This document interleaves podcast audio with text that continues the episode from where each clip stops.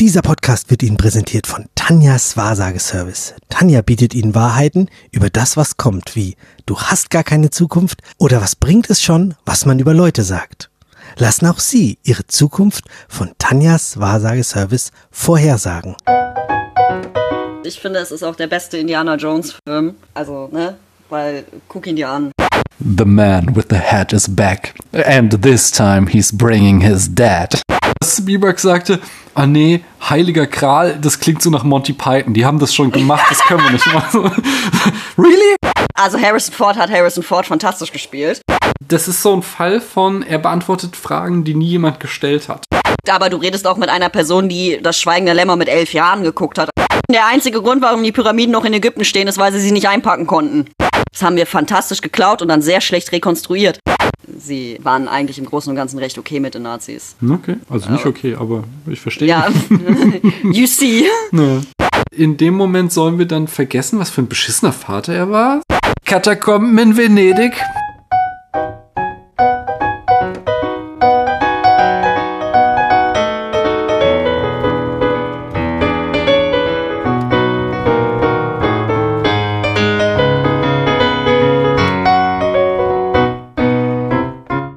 Hallo, hier spricht Daniel. Wir haben Floprary, ich kann das nicht aussprechen, es ist äh, eine merkwürdige Filmaktion, die aber wunderschön ist zugleich, denn im Follow, also im Februar Followberry. Genau. Da soll man über Lieblingsfilme seiner Follower oder ihrer Follower anyway sprechen. Und äh, das ist deswegen mein liebster Filmmonat, denn man entdeckt immer ganz tolle neue Filme oder in diesem Fall entdeckt man einen Film wieder, der vielleicht ganz toll ist, aber immer, man schaut halt Filme, die die Lieblingsfilme von jemand anders sind und das garantiert dann halt, dass man gute Filme schaut, wenn man da mitmacht. Und das soll heute auch das Thema sein, weswegen ich hier wieder mit einem interessanten Mensch über einen tollen Film spreche und deswegen frage ich, hallo du da drüben, wer bist denn du? Hallo, ich bin die Ellie. Hallo Ellie, und woher aus diesem wunderschönen Internet könnte man dich denn kennen? Man kennt mich vielleicht als Handyfeuer auf Twitter. Ja, wenn ihr mehr über Ellie erfahren wollt und vor allem, äh, was sie schon für krasse Schätze gefunden hat äh, als Archäologin, die sie tatsächlich ist, dann hört in die letzte Folge rein. Aber heute reden wir über einen Film. Und welcher Film ist das denn, Ellie? Indiana Jones 3. Das ist korrekt. Bevor wir da gleich tiefer einsteigen, führe ich uns wie immer in das Jahr ein. Mhm. Und zwar ist es das Jahr 1989. Das hatte ich schon äh, in der Folge zu Roadhouse, die ich mit Jan damals gemacht habe. Das heißt, ich musste mir neue Fun Facts zum Jahr aussuchen, aber ich habe noch mal welche gefunden. Und zwar der Teichrohrsänger ist der Vogel des Jahres. Die New York Times macht bekannt, dass deutsche Firmen 44 Jahre nach dem Zweiten Weltkrieg sich am Bau von Chemiewaffenfabriken in Libyen beteiligen. Äh, es kommt zu einem Umsturz in Paraguay, bei dem der Diktator Alfredo Stroessner abgesetzt wird. In Wien beginnen Abrüstungsverhandlungen für Europa. Ein geomagnetischer Sturm legt die Stromversorgung in der kanadischen Provinz Quebec lahm. Das fand ich krass. Davon, also klar, da war ich noch ein kleines Kind, aber dass das a thing ist, war mir nicht klar. Geomagnetische Stürme, die Stromversorgung ausschalten können. Erstmals dürfen die Bürger der Sowjetunion ihre Vertreter im Volksdeputierten Kongress frei wählen. Österreich beantragt die Aufnahme in die EG, die Vorgängerorganisation der EU. In Leipzig beginnen die Montagsdemonstrationen, die schließlich zum Fall der Mauer führen sollten. Die Vereinten Nationen verabschieden die Kinderrechtskonvention. Die CDU-Bundesregierung macht gegen die Ratifizierung Vorbehalte geltend, unter anderem, weil sie weiterhin Abschiebehaft gegen Kinder und Jugendliche verhängen möchte die CDU schon damals toll. Sympathisch. Ja, Richtig ist, sympathische Menschen. Das ist der Hammer. Nach 17 Tagen im Amt wird der libanesische Präsident René Mouawad in Beirut bei einem Bombenattentat getötet. In Bad Homburg kommt Alfred Herrhausen, der Vorstandssprecher der Deutschen Bank, bei einem Bombenanschlag ums Leben. Die Täterschaft ist noch heute ungeklärt. Vor Malta treffen sich US-Präsident George W. nee, George H.W. Bush, also der alte Bush, mhm. und der sowjetische Staats- und Parteichef Michail Sergejewitsch Gorbatschow, oh Gott, Gorbatschow. Gorbatschow zum Gipfeltreffen. In Chile endet die Diktatur Pinochets. Nicolae Ceausescu und seine Frau werden nach dem dreitägigen erfolgreichen Aufstand gegen seine Diktatur in Rumänien hingerichtet. Václav Havel wird Präsident der Tschechoslowakei. Der erste lange Donnerstag mit verlängerten Ladenöffnungszeiten in der Bundesrepublik Deutschland findet statt. Ich glaube, bis 19 Uhr war das so richtig krass, dass die Geschäfte da an einem Donnerstag bis 19 Uhr aufhaben durften. Und das sonst, kann man sich heute gar nicht nee. mehr vorstellen, wenn irgendwas um 19 Uhr ja, die haben krass. davor um 18 Uhr dicht gemacht, glaube ich. Oder es war, ja, nee, nee, ich glaube, es war um 18 Uhr haben die Geschichte, Geschäfte dicht gemacht, aber am Donnerstag dann bis 19 18 Uhr. Ah. Hitradio FFH erhält als erstes Privatradio eine Sendelizenz. Die russische Mars-Sonde Phobos 2 geht verloren. In einem Usenet-Posting wird erstmals Godwins Gesetz formuliert. Es besagt, dass sich im Verlaufe längerer Diskussionen, beispielsweise in Newsgroups, mit zunehmender Dauer die Wahrscheinlichkeit, dass jemand einen Nazi-Vergleich einbringt, dem Wert 1 nähert. Elizabeth Olsen, Anton Jeltsin, ist okay, das ist schon sehr lustig. Elizabeth Olsen, Anton Jeltsin, Lily Collins und Xavier Dolan werden geboren. Ja, Anton Yelchin ist ja auch viel zu jung gestorben. Ja, das stimmt. John Cassavetes, Graham Chapman und Lee Van Cleef sterben. Dustin Hoffman gewinnt für Rain Man den Oscar für den besten Hauptdarsteller. Sex, Lügen und Video von Steven Soderbergh gewinnt die Goldene Palme in Cannes. Die laut Letterboxd meistgesehenen Filme des Jahres sind Der Club der Toten Dichter, Zurück in die Zukunft 2, Kikis kleine Lieferservice und der Film, über den wir heute sprechen. Der war auch der Film mit dem größten Einspielergebnis an den Kinokassen. Ich spreche von Indiana Jones und der letzte Kreuzzug. Ellie, war der denn zu Recht so erfolgreich? Ja. Warum? Also, wie findest du diesen Film und was ist deine Geschichte mit ihm? Äh, also ich finde ihn sehr gut. Ich finde, es ist auch der beste Indiana Jones Film. Also, ne? Mhm. Weil, guck ihn dir an. es ist halt, es ist ein, ein, ein fantastisches Action-Abenteuer einfach. Es ist wirklich ein schöner Actionfilm einfach mit fantastischen Action-Szenen. Und ich weiß, ich klinge immer gerne bei so Action-Szenen, klinge ich dann gerne wie so ein, so ein alter weißer Mann, der sich darüber aufregt, dass damals die Filme ja noch viel besser waren. Weil ich muss, ich muss bei so heutigen Filmen immer bei Marvel oder, oder bei Taken, wo so 20 Shots innerhalb von drei Sekunden sind, weil man verstecken muss, dass das Stunt-Double irgendwas macht. Und ich muss da immer an diese eine Szene aus Taken denken, wo Liam Neeson über den Zaun springt und es sind irgendwie elf Shots, drei Tageszeiten. Und ich glaube sogar ein Outfitwechsel mittendrin, weil nicht aufgepasst wurde. Wenn ich dann da an die Kampfszene auf dem Panzer denke aus Indiana Jones 3, das ist einfach ein super geschossen, super choreografierte Action-Szene. Und neben den tollen Action-Szenen ist es auch einfach eine wunderschöne Familienstory, ähm, wie ein Sohn zu seinem Vater wiederfindet, wie die sich wieder annähern. Meine Spielberg hat ja gerne das Thema Familie in seinen Filmen. Mhm. Und auch gerne das Thema ähm, Estranged Father Figures. Mhm. Kommt ja jetzt nicht selten äh, bei ihm vor.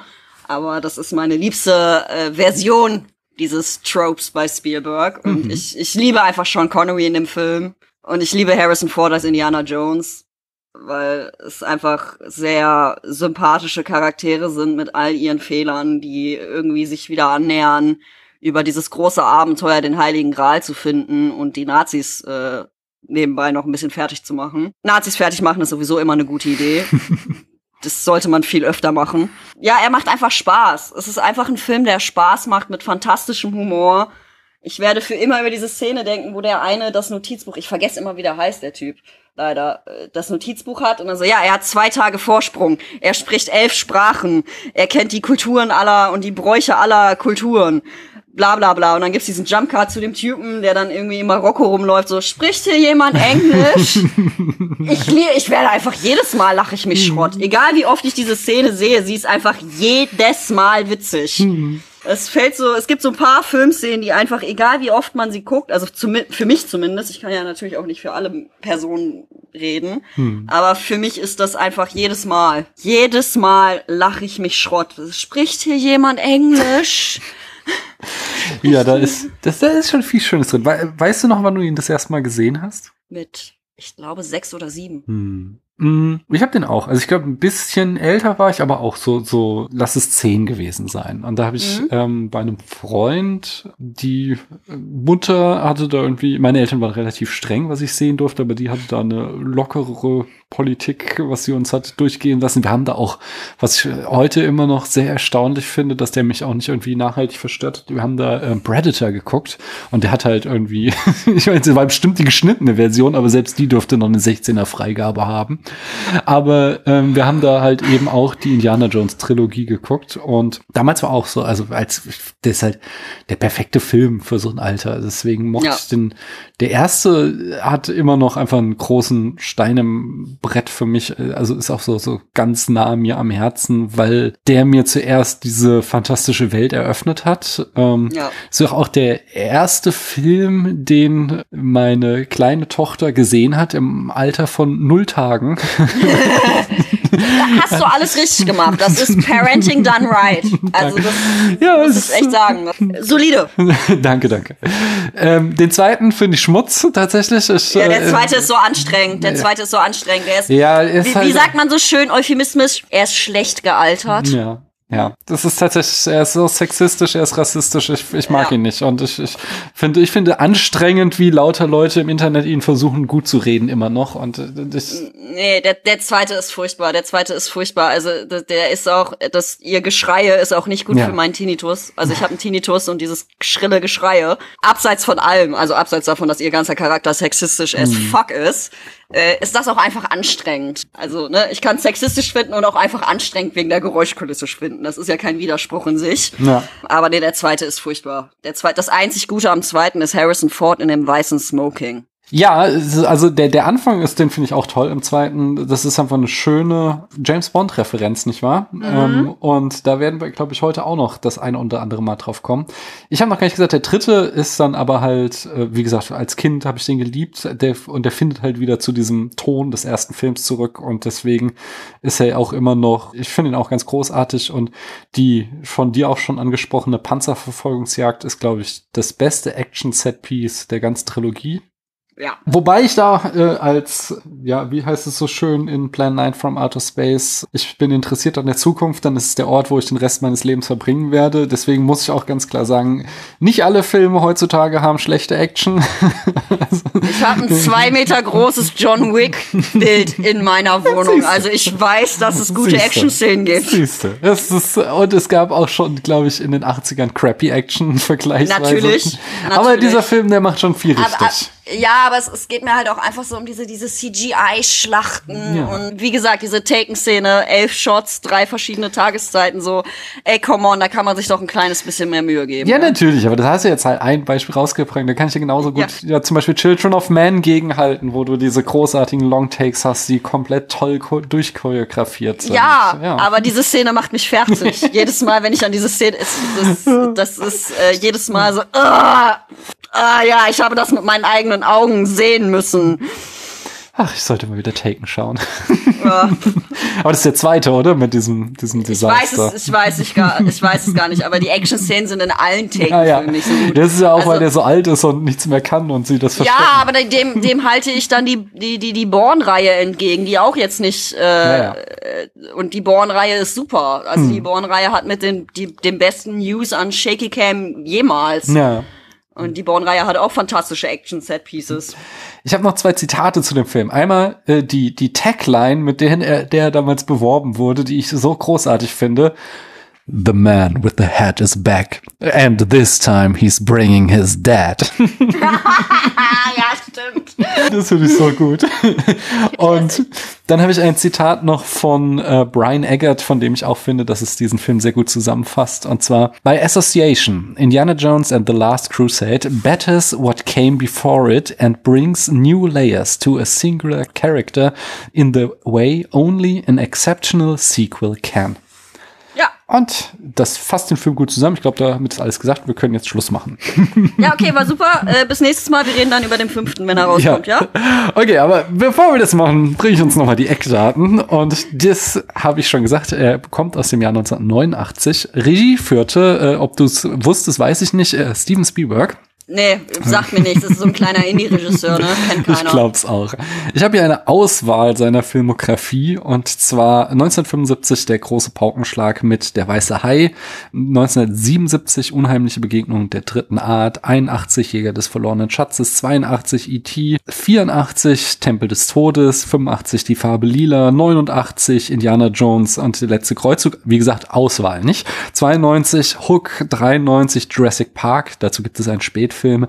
93 ebenfalls Schindlers Liste, 97 Vergessene Welt, Jurassic Park, 98 Der Soldat James Ryan, 2001 AI, Künstliche Intelligenz, 2002 Minority Report, 2002 ebenfalls Catch Me If You Can, 2004 Terminal, 2005 Krieg der Welten, ebenfalls 2005 München, 2008 äh, Indiana Jones und das Königreich des Kristallschädels, 2012 Lincoln, 2015 Bridge of Spies und jetzt ganz frisch 2021, Ende des Jahres auch West Side Story. Der soll gar nicht mal so schlecht sein. Der ist auch gar nicht so schlecht. Oh, den hast du schon gesehen. Ich habe ihn schon gesehen. Ich mag Musicals, also ich musste ihn gucken. Es Der späte Spielberg, den finde ich immer so ein bisschen. ist durchwachsen. Ja. Er ist ein bisschen durchwachsen geworden. Aber was man über zu Spiel Spielberg ja sagen muss, er hat eine der diversesten Regiekarrieren überhaupt. Mhm, also der hat ja fast, der hat ja fast alles gemacht. Ja. Ich glaube, äh, es fehlt nur noch so der klassische Weihnachtsfilm. Den hat er, glaube ich, nicht gemacht. Zumindest wüsste ich jetzt Hat er zu keinen. produziert auf jeden Fall jede Ja, Menge stimmt. davon so, aber nicht selbst gedreht, stimmt. Genau, und, und also das muss man erstmal können, dass man ähm, die Farbe lila und Schindlers Liste macht und dann äh, aber auch Indiana Jones und, und Jurassic Park in seiner Pipeline hat. Also Hm. Ja. das ist das, das, das können nicht viele von sich sagen. Hm. Da ist er ja unfassbar divers. Ich meine, seine letzten Filme waren zu einem sehr großen Teil so Oscar-Grabs. Hatte der nicht auch hier diesen, diesen über die, über mit Meryl Streep und Tom Hanks über, genau, Habe ich jetzt gar Post. nicht mit aufgelassen. Ja, genau. Ja, aber das, das war ja so ein typischer Oscar-Grab. Hm. Bridge of Spies eigentlich auch, aber Bridge of Spies fand ich ganz gut, aber das liegt auch daran, ich habe äh, auch Post, The Post fand ich nicht schlecht, aber es liegt daran, ich habe einen ziemlichen Schwachpunkt für Tom Hanks. Hm. Ich äh, liebe Tom Hanks. Der alte Tom Hanks sieht ein bisschen aus wie ein schlecht gelaunter Muffin, muss ich immer sagen. Aber Schlecht gelaunter Muffin, so wie habe ein ich ihn noch nie schlecht gesehen. gelaunter, schau ihn mir an, er sieht aus wie ein schlecht gelaunter Muffin. Aber ich mag ihn auch.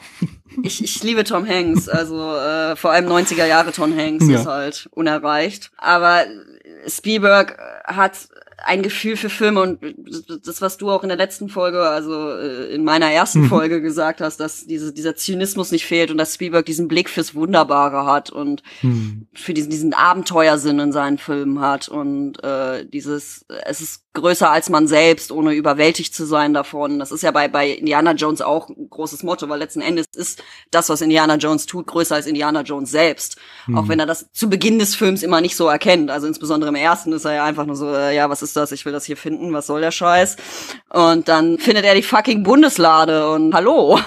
Es gibt äh, jedes Mal, wenn ich über Spielberg spreche, muss so ein, so ein Film-Essay erwähnen. Ich glaube, es ist mal ausnahmsweise nicht von Every Frame a Painting, aber ich weiß nicht mehr von wem, aber ich finde es bestimmt wieder, von wem es ist. Und äh, der Spielberg-Blick, wo Ja. es darum geht, dass eben in jedem seiner Filme immer ein eine Person in einem Zustand äh, der überwältigenden Bewunderung auf etwas offscreen guckt, also einfach Ja. staunend. Und das, das eben diese, diese, dieser, dieser Sense of Wonder, der steckt halt immer in diesen Filmen von ihm drinne und das ist, äh, ja, das macht das Tolle an ihm aus. Wenn, wenn Spielberg gut ist, dann ist er richtig gut.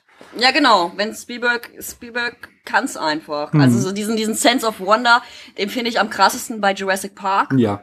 Der erste Jurassic Park einfach, wo sie dann da sitzen und diesen, diesen riesigen Dinosaurier da sehen und, Mhm. und sich das angucken und, Alter, komm, wir alle saßen als Kind im Kino und wollten Paläontologe oder Paläontologin werden. Großartig. Ja. Und, und, also andere RegisseurInnen haben auch einen Sense of Wonder in ihrem Film, aber ich finde, Spielberg hat so einen ganz eigenen, Hm. der auf seine eigene Art unerreicht ist und äh, viel versucht wurde zu kopieren, aber irgendwie nie geschafft wurde. Also das, das ist so das, äh, das hat mich an diesem Jurassic World dann so aufgeregt, so, oh, ihr habt so versucht, diesen Sense of Wonder aus Jurassic Park irgendwie zu kopieren, aber ihr habt es einfach nicht geschafft. Es fehlt einfach. Ja, das stimmt. Ich mache mal weiter. Drehbuch Jeffrey Bohm. Aber das basiert auf einer Story von George Lucas. Jeffrey Bohm könnte man kennen von Lost Boys 1987 und mhm. Lethal Weapon 2 und 3, 89 und 92. Da hat er auch die Drehbücher geschrieben. Und äh, jetzt die, die Drehbuchgeschichte. Ähm, George Lucas schrieb den ersten Entwurf. Er nannte ihn noch Indiana Jones und der Affenkönig. Ähm, es sollte um die verlorene Stadt Sun Wu King gehen wo ein riesiger Affe und eine Gorilla-Armee zwischen ihm und dem Heiligen Gral stehen. Äh, Lukas schrieb da ein achtseitiges Treatment, äh, dann das gefiel Spielberg nicht mehr, dann schrieb er noch mal ein elfseitiges, dann wurde das mal an hier den Kremlins-Autor Chris Columbus, der auch Harry Potter-Autor, gegeben, dass der das nochmal überarbeitet. Zwischendurch wurde auch in diesem Drehbuch Indiana Jones getötet und wiederbelebt. Es gab irgendwie äh, Steampunk-Nazis mit Maschinengewehren. Ähm, Alter! Indiana Jones freundete sich mit einem 200 Jahre alten Pygmäen an. Äh, außerdem das schon erwähnte Spukhaus in Schottland, in dem Indiana Jones Urlaub macht. Ich sag nur LSD, ne? LSD und Koks. Anders kann ich mir dieses Drehbuch nicht erklären. Bei dem Urlaub wird er von einem Geist namens Baron Seagrave gestört. Das Beste, was ich daran alles finde, ist, dass Spielberg sagte, ah nee, Heiliger Kral, das klingt so nach Monty Python. Die haben das schon gemacht, das können wir nicht machen. really? Das ist das, was dich daran stört? Also von all den Dingen, die mir einfallen, die seltsam an diesem Drehbuch sind, wäre der Heilige Gral das Letzte. Ja. Können wir noch mal über die Affen reden? Jedenfalls am Ende wurde dann doch wieder zu dieser Idee des Heiligen Grals zurückgekehrt und ähm, sie, sie besannen sich halt darauf, was am ersten Teil gut funktioniert haben und bauten einen Film, der ganz ähnlich war. Drehbuch, wie gesagt, Jeffrey Bohm, wobei viele Sachen dann erst auch während des Drehs improvisiert wurden. Also zum Beispiel stellten sie während der Dreharbeiten fest, dass ihnen der Film nicht actionlastig genug ist und diese ganzen, oder nicht die ganzen, aber die Panzerverfolgungsjagd, die Motor Motorradverfolgungsjagd. Ja, genau, die beiden, die wurden dann quasi noch spontan eingebaut in den Film. Die waren eigentlich nicht im Drehbuch vorgesehen gewesen. Ja, die Motorradverfolgungsjagd war ja auch richtig geil. Ja, auf jeden Fall. Das fantastische Verfolgungsjagden. Ja. Deswegen fällt es mir so schwer, mich zwischen Verfolgungsjagden zu entscheiden. Auch da hört die letzte Folge, wenn ihr wissen wollt, was das bedeutet. Die Produktion führte Robert Watts. Der hat äh, auch große Sachen äh, produziert, wie zum Beispiel 2001 A Space Odyssey, Star Wars und Who Framed Roger Rabbit, nicht zu vergessen. Die Kamera führte Douglas Slow Combi, den könnte man kennen von Jesus Christ Superstar, auch dem ersten Indiana Jones. Never Say Never Again, hier dem inoffiziellen James Bond-Teil, äh, und auch Temple of Doom hatte er die Kamera geführt. Und im Schnitt haben wir Michael Kahn, das ist Spielbergs Stammcutter, der seit Close Encounters of the Third Kind alles geschnitten hat. Außerdem zum Beispiel Poltergeist und The Goonies, also auch Filme, die Spielberg produziert. Und äh, ich habe mir überlegt, ich, an dieser Stelle, ich muss mal einen Jingle mittlerweile produzieren, weil ich kann nicht drum herum. In der Musik haben wir einen der ganz großen, nämlich John Williams. Und ich sag einfach nur Jaws, Star Wars, Superman, Indiana Jones, Jurassic Park, Harry Potter um nur ein paar zu nennen. Und dann wisst ihr, wer der, der hat Mann ganz ist. wenig gemacht. Das ist auch so ein kleiner Indie-Komponist. Ähm, kennt man kaum. Nein, ich glaube, es, also es, es meine Theorie, es gibt irgendwie nur ganz große äh, Komponisten und irgendwie da brauche ich tatsächlich jetzt mal einen Jingle, glaube ich, was ich an dieser Stelle immer einspielen kann. Ja, also, aber ich meine, die Musik ist ja auch der Hammer, oder? Was, ja. Was sagst du dazu? Also, also alleine schon das Thema, dieses, mhm. dieses Grundthema. Aber das Geile ist doch, das Thema wird das einzige Mal voll ausgespielt im äh, Red in den Sonnenuntergang. Weil ja, klar. Ich, ich saß so die ganze Zeit so, so äh, da, da, da. Ah, nee, doch nicht. ja, ja, genau. Hört die Kinder, jetzt kommt Nein, nein, er fängt's wieder an, aber er bricht's wieder ab. Und dann zum Schluss, der, als der Film vorbei ist, dann kommt endlich das berühmte ja, Indiana Jones Thema. Ja? Weil er dann angekommen ist. Ja, genau. Weil dann die, das ist so, das ist ja das, das Motto ist ja, also so habe ich es immer interpretiert, dass es halt so darum geht, dass er sein, zu, bei seinem Vater noch nicht ganz angekommen ist und es wird immer angeteased und dann mhm. am Ende wenn sie zueinander gefunden haben, kommt das komplette Thema. Ja, und ich finde es super. Also es ist äh, gerade auch, weil es so mit unseren Erwartungshaltungen spielt, weil wir kennen Richtig. dieses Thema, wir wollen es hören und es kommt immer, es kommen immer wieder die ersten Takte und dann biegt er wieder mit einer anderen Variation ab und das, ach, es ist toll. Ist super. Ich liebe John Williams. Also John Williams, äh, großartiger Komponist. Ja. In der Besetzung haben wir natürlich Harrison Ford als Dr. Henry Indiana Jones Jr. Den können wir aus Star Wars kennen, aus Blade Runner oder äh, The Fugitive, so um die größten Filme zu nennen. Wie findest du Harrison Ford? Großer Fan. Mhm. Wie viel, also ihm wird ja gerne nachgesagt, er sei kein guter Schauspieler. Wie stehst du dazu? Finde ich nicht. Mhm. Finde ich gar, also es ist halt, manche Schauspieler haben halt einfach gewisse, gewisse Rollen. Und Harrison Ford ist perfekt für diesen Mhm. Actionhelden, der äh, halt auch witzig ist. Das hat er mit Indiana Jones perfekt gemacht, das hat er mit Harrison Ford perfekt gemacht. Äh, mit, ich kann kein Deutsch mehr, was ist denn los hier? Harrison Ford hat fanta also Harrison Ford hat Harrison Ford fantastisch gespielt. Ich finde es seine beste Rolle. Es hat er fantastisch gemacht. Also großartig. Aber Han Solo, Han Solo wollte ich hinaus. Aber im Blade Runner hat er bewiesen, dass er auch ein guter Schauspieler ist, der auch Charakterrollen spielen kann. Er ist halt, ja klar, er wird nie sowas wie die Farbe lila machen, weil das passt halt auch einfach nicht. Es gibt halt einfach Sachen, die passen nicht zu allen Leuten. Aber ich finde, nur weil jemand nicht alles spielen kann, heißt das ja nicht, dass er ein schlechter Schauspieler ist. Ich meine, äh, kannst du dir Daniel Day-Lewis in einer Rom-Com vorstellen? Ha. Ich mir auch nicht. Also der seidene Faden könnte man als Äh,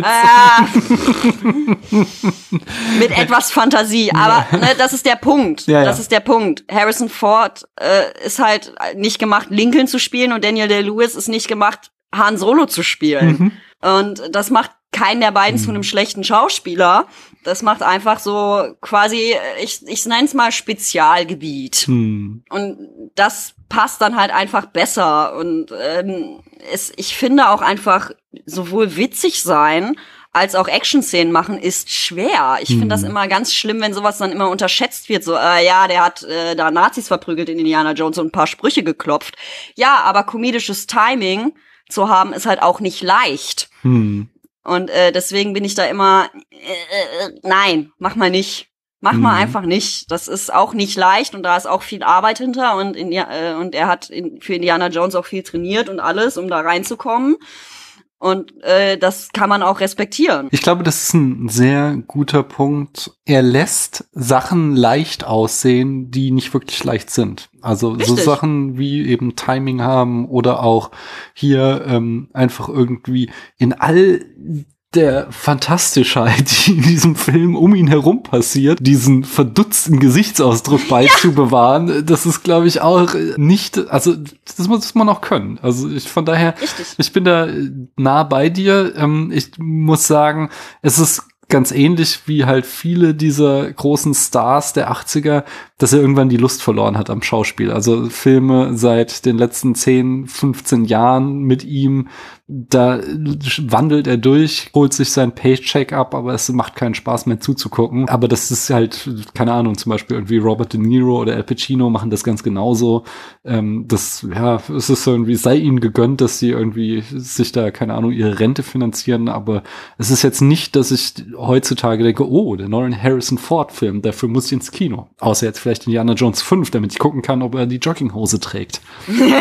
Das ist wichtig. Das ist eine sehr wichtige Frage. Trägt er die Jogginghose und explodieren die Pyramiden? Ja. Die beiden wichtigsten Fragen, die wir an den neuen Indiana Jones haben. Und kommt das Geisterschloss vor. Und kommt das Geisterschluss vor? Das sind ganz wichtige Fragen. Elementar ist das. Ja. Äh, lustig fand ich, dass hier Sean Connery nur zwölf Jahre älter ist als Harrison Ford, aber überzeugend seinen Vater spielt, nämlich Professor Dr. Henry Jones und äh, Sean Connery kennen wir natürlich als James Bond äh, in der James Bond-Reihe, zum Beispiel äh, 007 Jagd Dr. No von 62 und nicht zu vergessen dem Citizen Kane der Science-Fiction-Filme 1974 Sardos. Kennst du Sardos? Nein.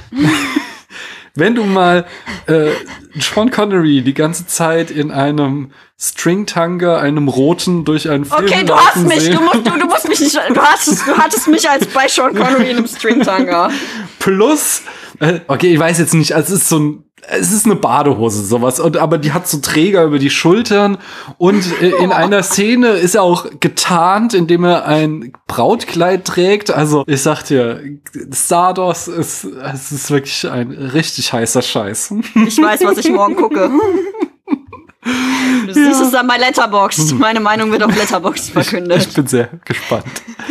Was ich auch jetzt gelesen habe in der Vorbereitung, was ich gar nicht wusste, das fand ich lustig, dass Steven Spielberg äh, total gerne nämlich einen James Bond Film drehen wollte und äh, Albert Broccoli, hier der Produzent und äh, Rechtebesitzer, das immer abgelehnt hat. Irgendwie schon nach 75, nach der Weiße Hai, der mhm. irgendwie der erfolgreichste Film aller Zeiten war, meldete sich da Spielberg und sagte hier, ey, ich hätte voll Bock und der, nee, du passt nicht zu uns. Dann nach Close Encounters, äh, der der nächste Riesenhit war, hat er nochmal gesagt, ich würde echt gerne. Und Broccoli wieder so, nein, wollen wir nicht. Und daraufhin hat er sich eben mit George Lucas hingesetzt und gesagt, so, okay, die wollen nicht, dass ich James Bond mache, dann lass uns James Bond machen, aber besser. und sie haben sich zusammen halt Indiana Jones ausgedacht und das lässt jetzt eben diesen dritten Film auch noch mal so in einem ganz eigenen Licht äh, erscheinen, mhm. dass sie sich jetzt halt einfach den echten James Bond in ihren Film reinholen, weil die Spielberg nicht machen lassen wollten. Ja, auch wenn hier natürlich Sean Connery ganz anders spielt als in, in den James Bond Filmen, ist es trotzdem so, dass es halt die ganze Zeit irgendwo so diese Assoziation hast. James Bond ist der Vater von Indiana Jones, also der geistige Vater sowohl als auch jetzt in dieser Filmreihe dann der Vater. Vater.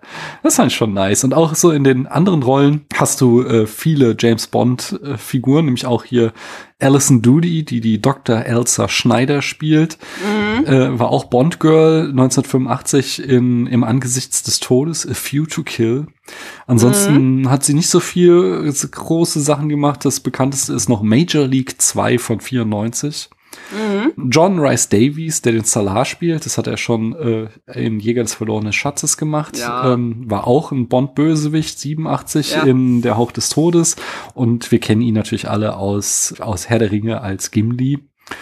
Schließlich haben wir hier noch in der Rolle des jungen Indiana Jones River Phoenix. Der kam hier äh, gerade aus seinem Stardom von Stand By Me, Spätfilm mhm. berichtete. 1991 drehte er My Own Private Idaho. Da gibt es zum Beispiel von Keanu Reloaded eine schöne Folge.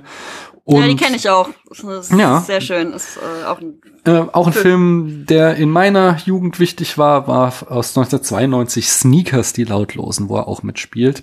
Ja. Er war der Bruder von Joaquin Phoenix, äh, ist leider viel zu früh gestorben, nur fünf Jahre nach diesem Film an einer Überdosis Drogen, ganz tragisch in den Armen von Joaquin Phoenix ist er da. Mhm verstorben. Das Budget dieses Films lag bei 48 Millionen und es hat sich sowas von gelohnt, denn er spielte 474 Millionen ein, also gut das Zehnfache des Budgets. Und im Genre befinden wir uns irgendwo zwischen Action, Abenteuerfilm, Fantasy, Low Fantasy. Ja, Ellie, Jetzt darfst du uns die Handlung dieses Films in fünf Sätzen zusammenfassen. Also, die Nazis hätten gerne den Heiligen Gral. Mhm. Indiana Jones Papa aber so, mh, mm, nee, mach mal nicht. Woraufhin äh, der Papa äh, verschwindet, in Anführungszeichen. Coole Action-Szenen, coole Action-Szenen, Indiana Jones ist der Held. okay. Das hat's zusammengefasst. Ja. Dann die, die erste Szene, damit fange ich gerne an. Und da haben wir hier so einen Prolog, also jeder Indiana Jones fängt ja mit so einem Prolog an. Mhm. Und äh, diesmal eben halt äh, sehen wir den jungen Indiana Jones, ähm, gespielt von äh, äh, River Phoenix. Und was sehen wir da? Was erlebt der da alles? Also kriegen wir ja wichtige Informationen. Ah, verdammt. Ah, ich bin so schlecht in sowas. Also, erst, das ist doch das auf dem Zug, wo er. Genau. Genau, wo er dann äh, die Leute jagt und äh, dann fertig gemacht wird und äh, Genau. Oh, ich bin so schlecht sowas. Erstmal, sie sind da irgendwie mit seiner Pfadfindertruppe auf Pferden, machen sie einen Ausflug ins Monument Valley, was ist schon okay. Das würde ich auch machen. Diese Pfadfindertruppe finde ich gut, ja. Das ist hübsch. Kann man sich angucken, ja. Und da kommt er ja irgendwelchen Grabräubern auf die Spur, die da irgendwie so ein, ein Artefakt, irgendein Kreuz äh, stehlen. Ja. Was äh, da schon mal super clever finde, ist, dass da ja schon so ein Typ steht. Also zu dem Zeitpunkt wissen wir noch nicht, dass River Phoenix den jungen Indiana Jones spielt, sondern wir sehen da halt einen Typ, der aussieht von hinten wie Indiana Jones mit der Lederjacke und dem Hut. Ja, stimmt. Und dann äh, sehen wir ihn von vorne und wir sehen erst den Hut und dann geht der Kopf hoch und dann sehen wir, oh nein, ist ein anderes Gesicht. Und dann im Laufe dieses Prologs bekommen wir ja erzählt, ähm, wie er eben die Peitsche bekommt, mit der er dann diesen Löwen bändigt, wie Genau. er die Narbe, die kriegt er, glaube ich, auch durch die Peitsche bekommt. Die, die Narbe, die Harrison Ford tatsächlich am Kinn hat. Und dann am Ende äh, kriegt er halt das Kreuz dann doch von den Bösen abgenommen, aber der hier, der Oberbösewicht hat irgendwie Respekt vor ihm und sagt, ähm, hier, diesmal hast du verloren, aber das muss dir ja nicht gefallen und schenkt ihm den Hut. Und dann kriegen Mhm. wir so einen Match-Cut auf den erwachsenen Harrison Ford, erwachsenen Indiana Jones und äh, er trägt den Hut halt immer noch. Ja. Wie findest du das erstmal, so diesen Prolog? super, ja, also es ist halt, ähm, ich finde den super. Mhm. Ich, ich, ich liebe den, auch wenn ich ihn immer schlecht zusammenfasse, weil ich immer irgendwie vergesse, wer wer ist, weil ich äh, relativ gesichtsblind auch bin. Mhm.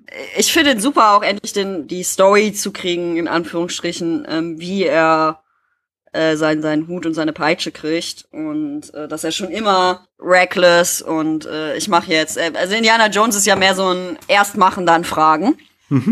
Ich renn da jetzt einfach mal mit meinem Kopf rein und mal, wir gucken einfach mal, was passiert. Hm. Weswegen er ein furchtbarer Archäologe ist, aber dazu kommen wir wahrscheinlich später Ja. noch genug, warum ich, warum er kein guter Archäologe ist. Du musst was aufschreiben, Junge. Du musst was aufschreiben.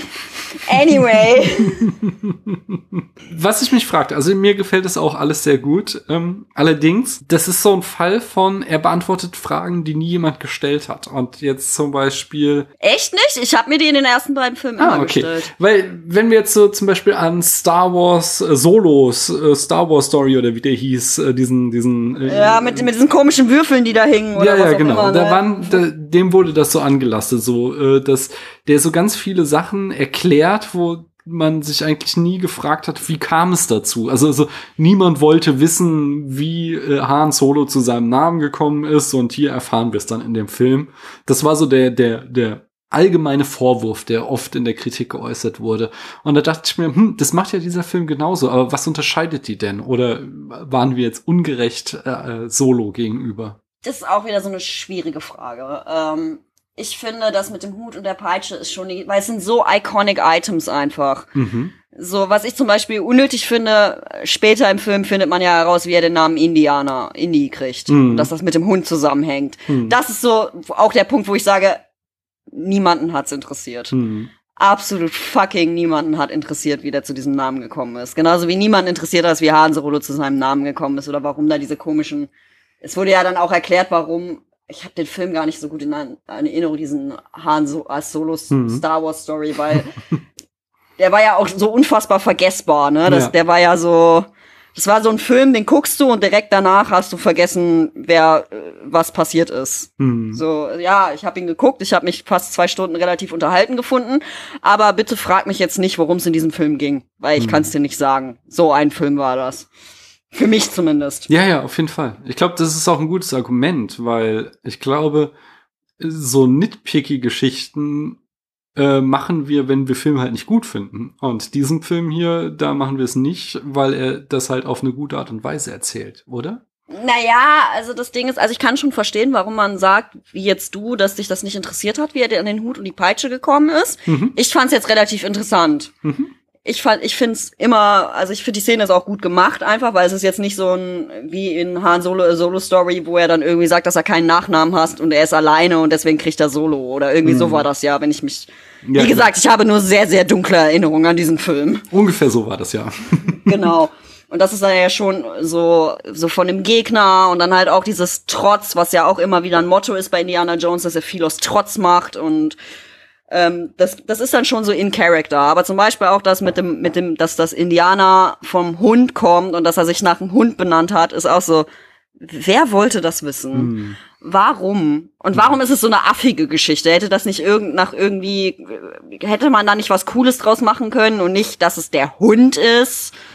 Hm. Warum? Also ich kann verstehen, warum man sagt, äh, dieser Prolog ist, also unnötig ist er ja nicht. Er ist ja nicht ganz unnötig, aber dass man äh, jetzt sagt, wollte ich nicht. Ich kann auch verstehen, dass man sagt, so, ey, ich hätte das viel cooler gefunden, wenn es einfach nie beantwortet ist. Hm. Dass das so ein Mysterium ist, dass er irgendwann, irgendwann hatte er halt den Hut und die Peitsche und es wird nie geklärt, woher er den, die Hut und den, die Hut, die Hut, Deutsch, schwierig, den Hut und die Peitsche hat, dass das so im Dunkeln gelassen wird.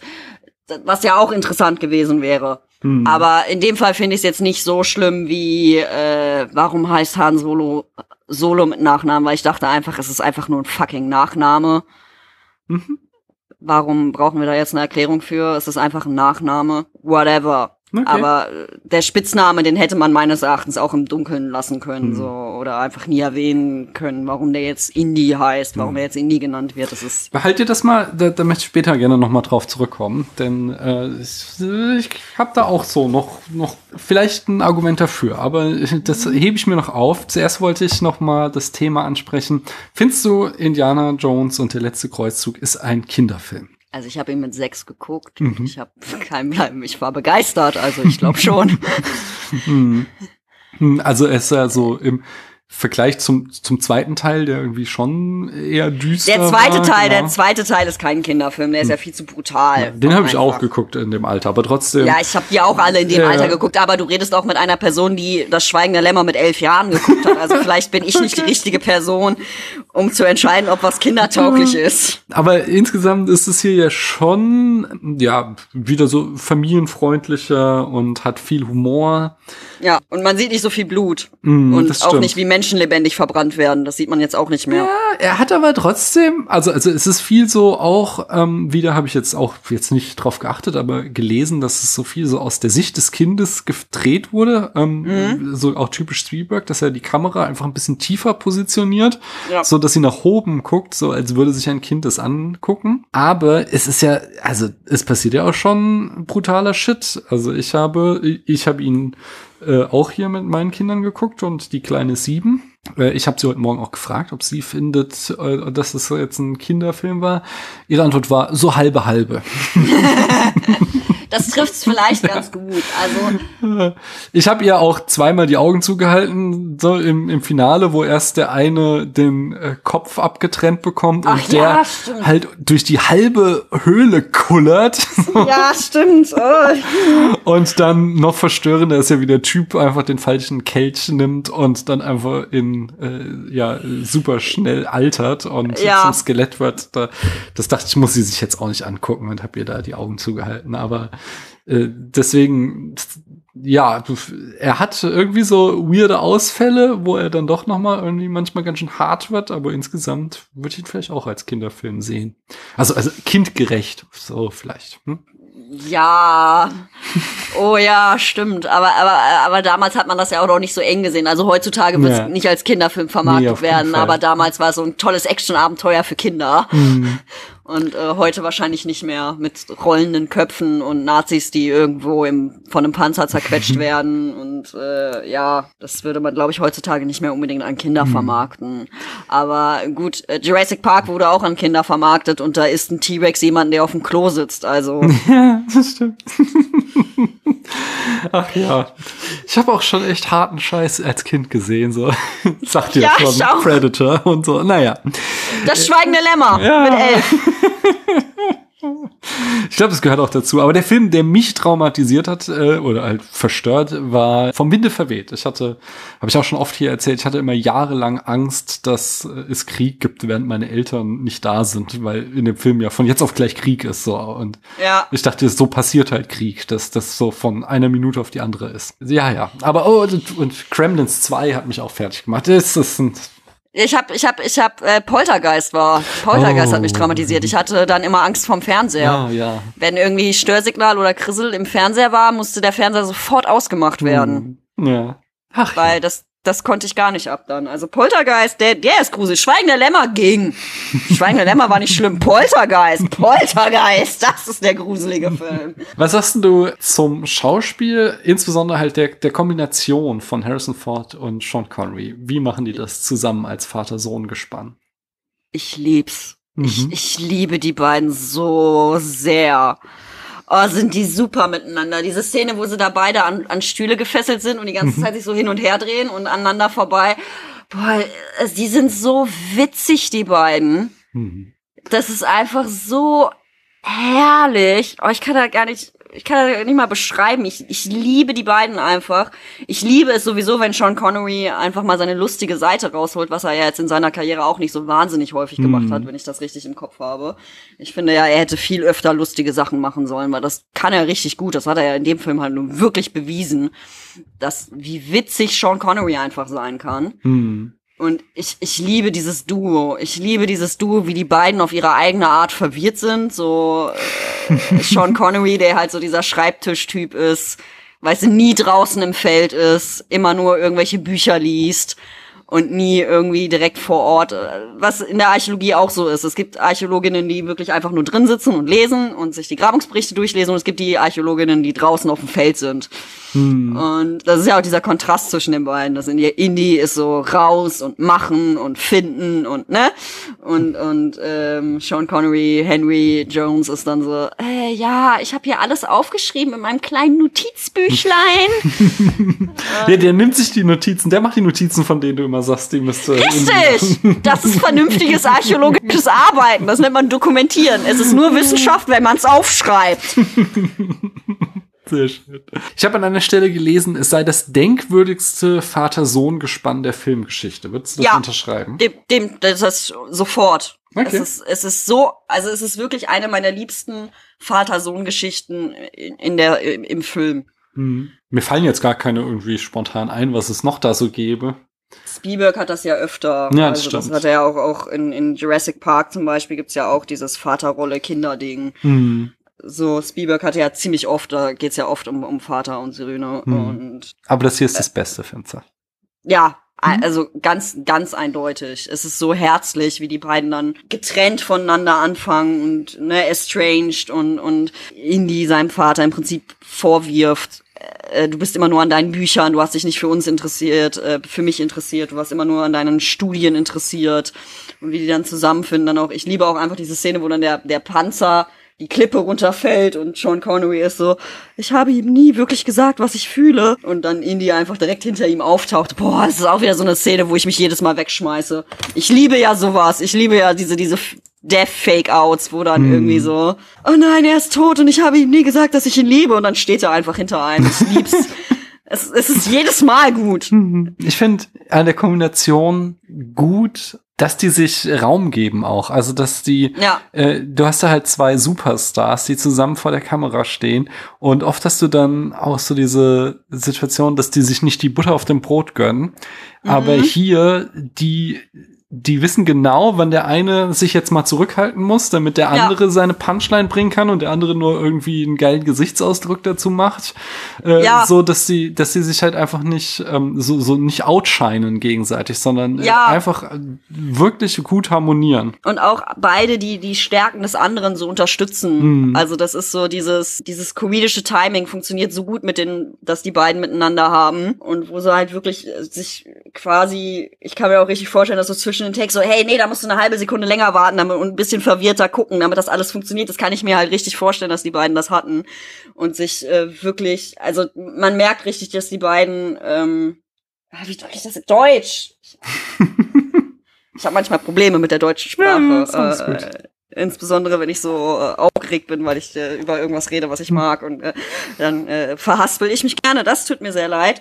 Kein Problem. aber aber sie ergänzen sich beide so gut und die sind Hm. beide so gut aufeinander eingetuned aufeinander und eingespielt. Man hat, ich finde, man hat beim Gucken immer das Gefühl, die haben eigentlich schon seit 20 Jahren zusammen Filme gedreht und die wissen in und auswendig, wie der andere Schauspieler hat und Hm. woraus beim anderen ankommt, was sie ja nicht haben. Aber es wirkt so, als wüssten Ja. die wirklich ganz genau, worauf die beim anderen achten müssen und wie die das Timing sein muss. Und das ist so schön und auch einfach, es ist ja auch einfach sehr emotional dann so am Ende, wenn er dann fast stirbt und oh, und er gibt ihm das Wasser aus dem Heiligen Gral. Das ist ja schön. Ich habe einige schöne Texte gelesen. Einer war, also ähm, ging es darum, wie ähnlich sich die beiden doch sind, auch wenn sie äh, immer ihre Unterschiede betonen. Ähm, Ja. Das ist so äh, einfach in äh, schlauen Entscheidungen im Drehbuch und im Production Design und so auch zeigt. Also beispielsweise, dass wir ja am Anfang sehen wir das Arbeitszimmer von Henry Jones, der halt einfach auch unordentlich, da stehen lauter Artefakte, es ist alles zugepackt, so. Und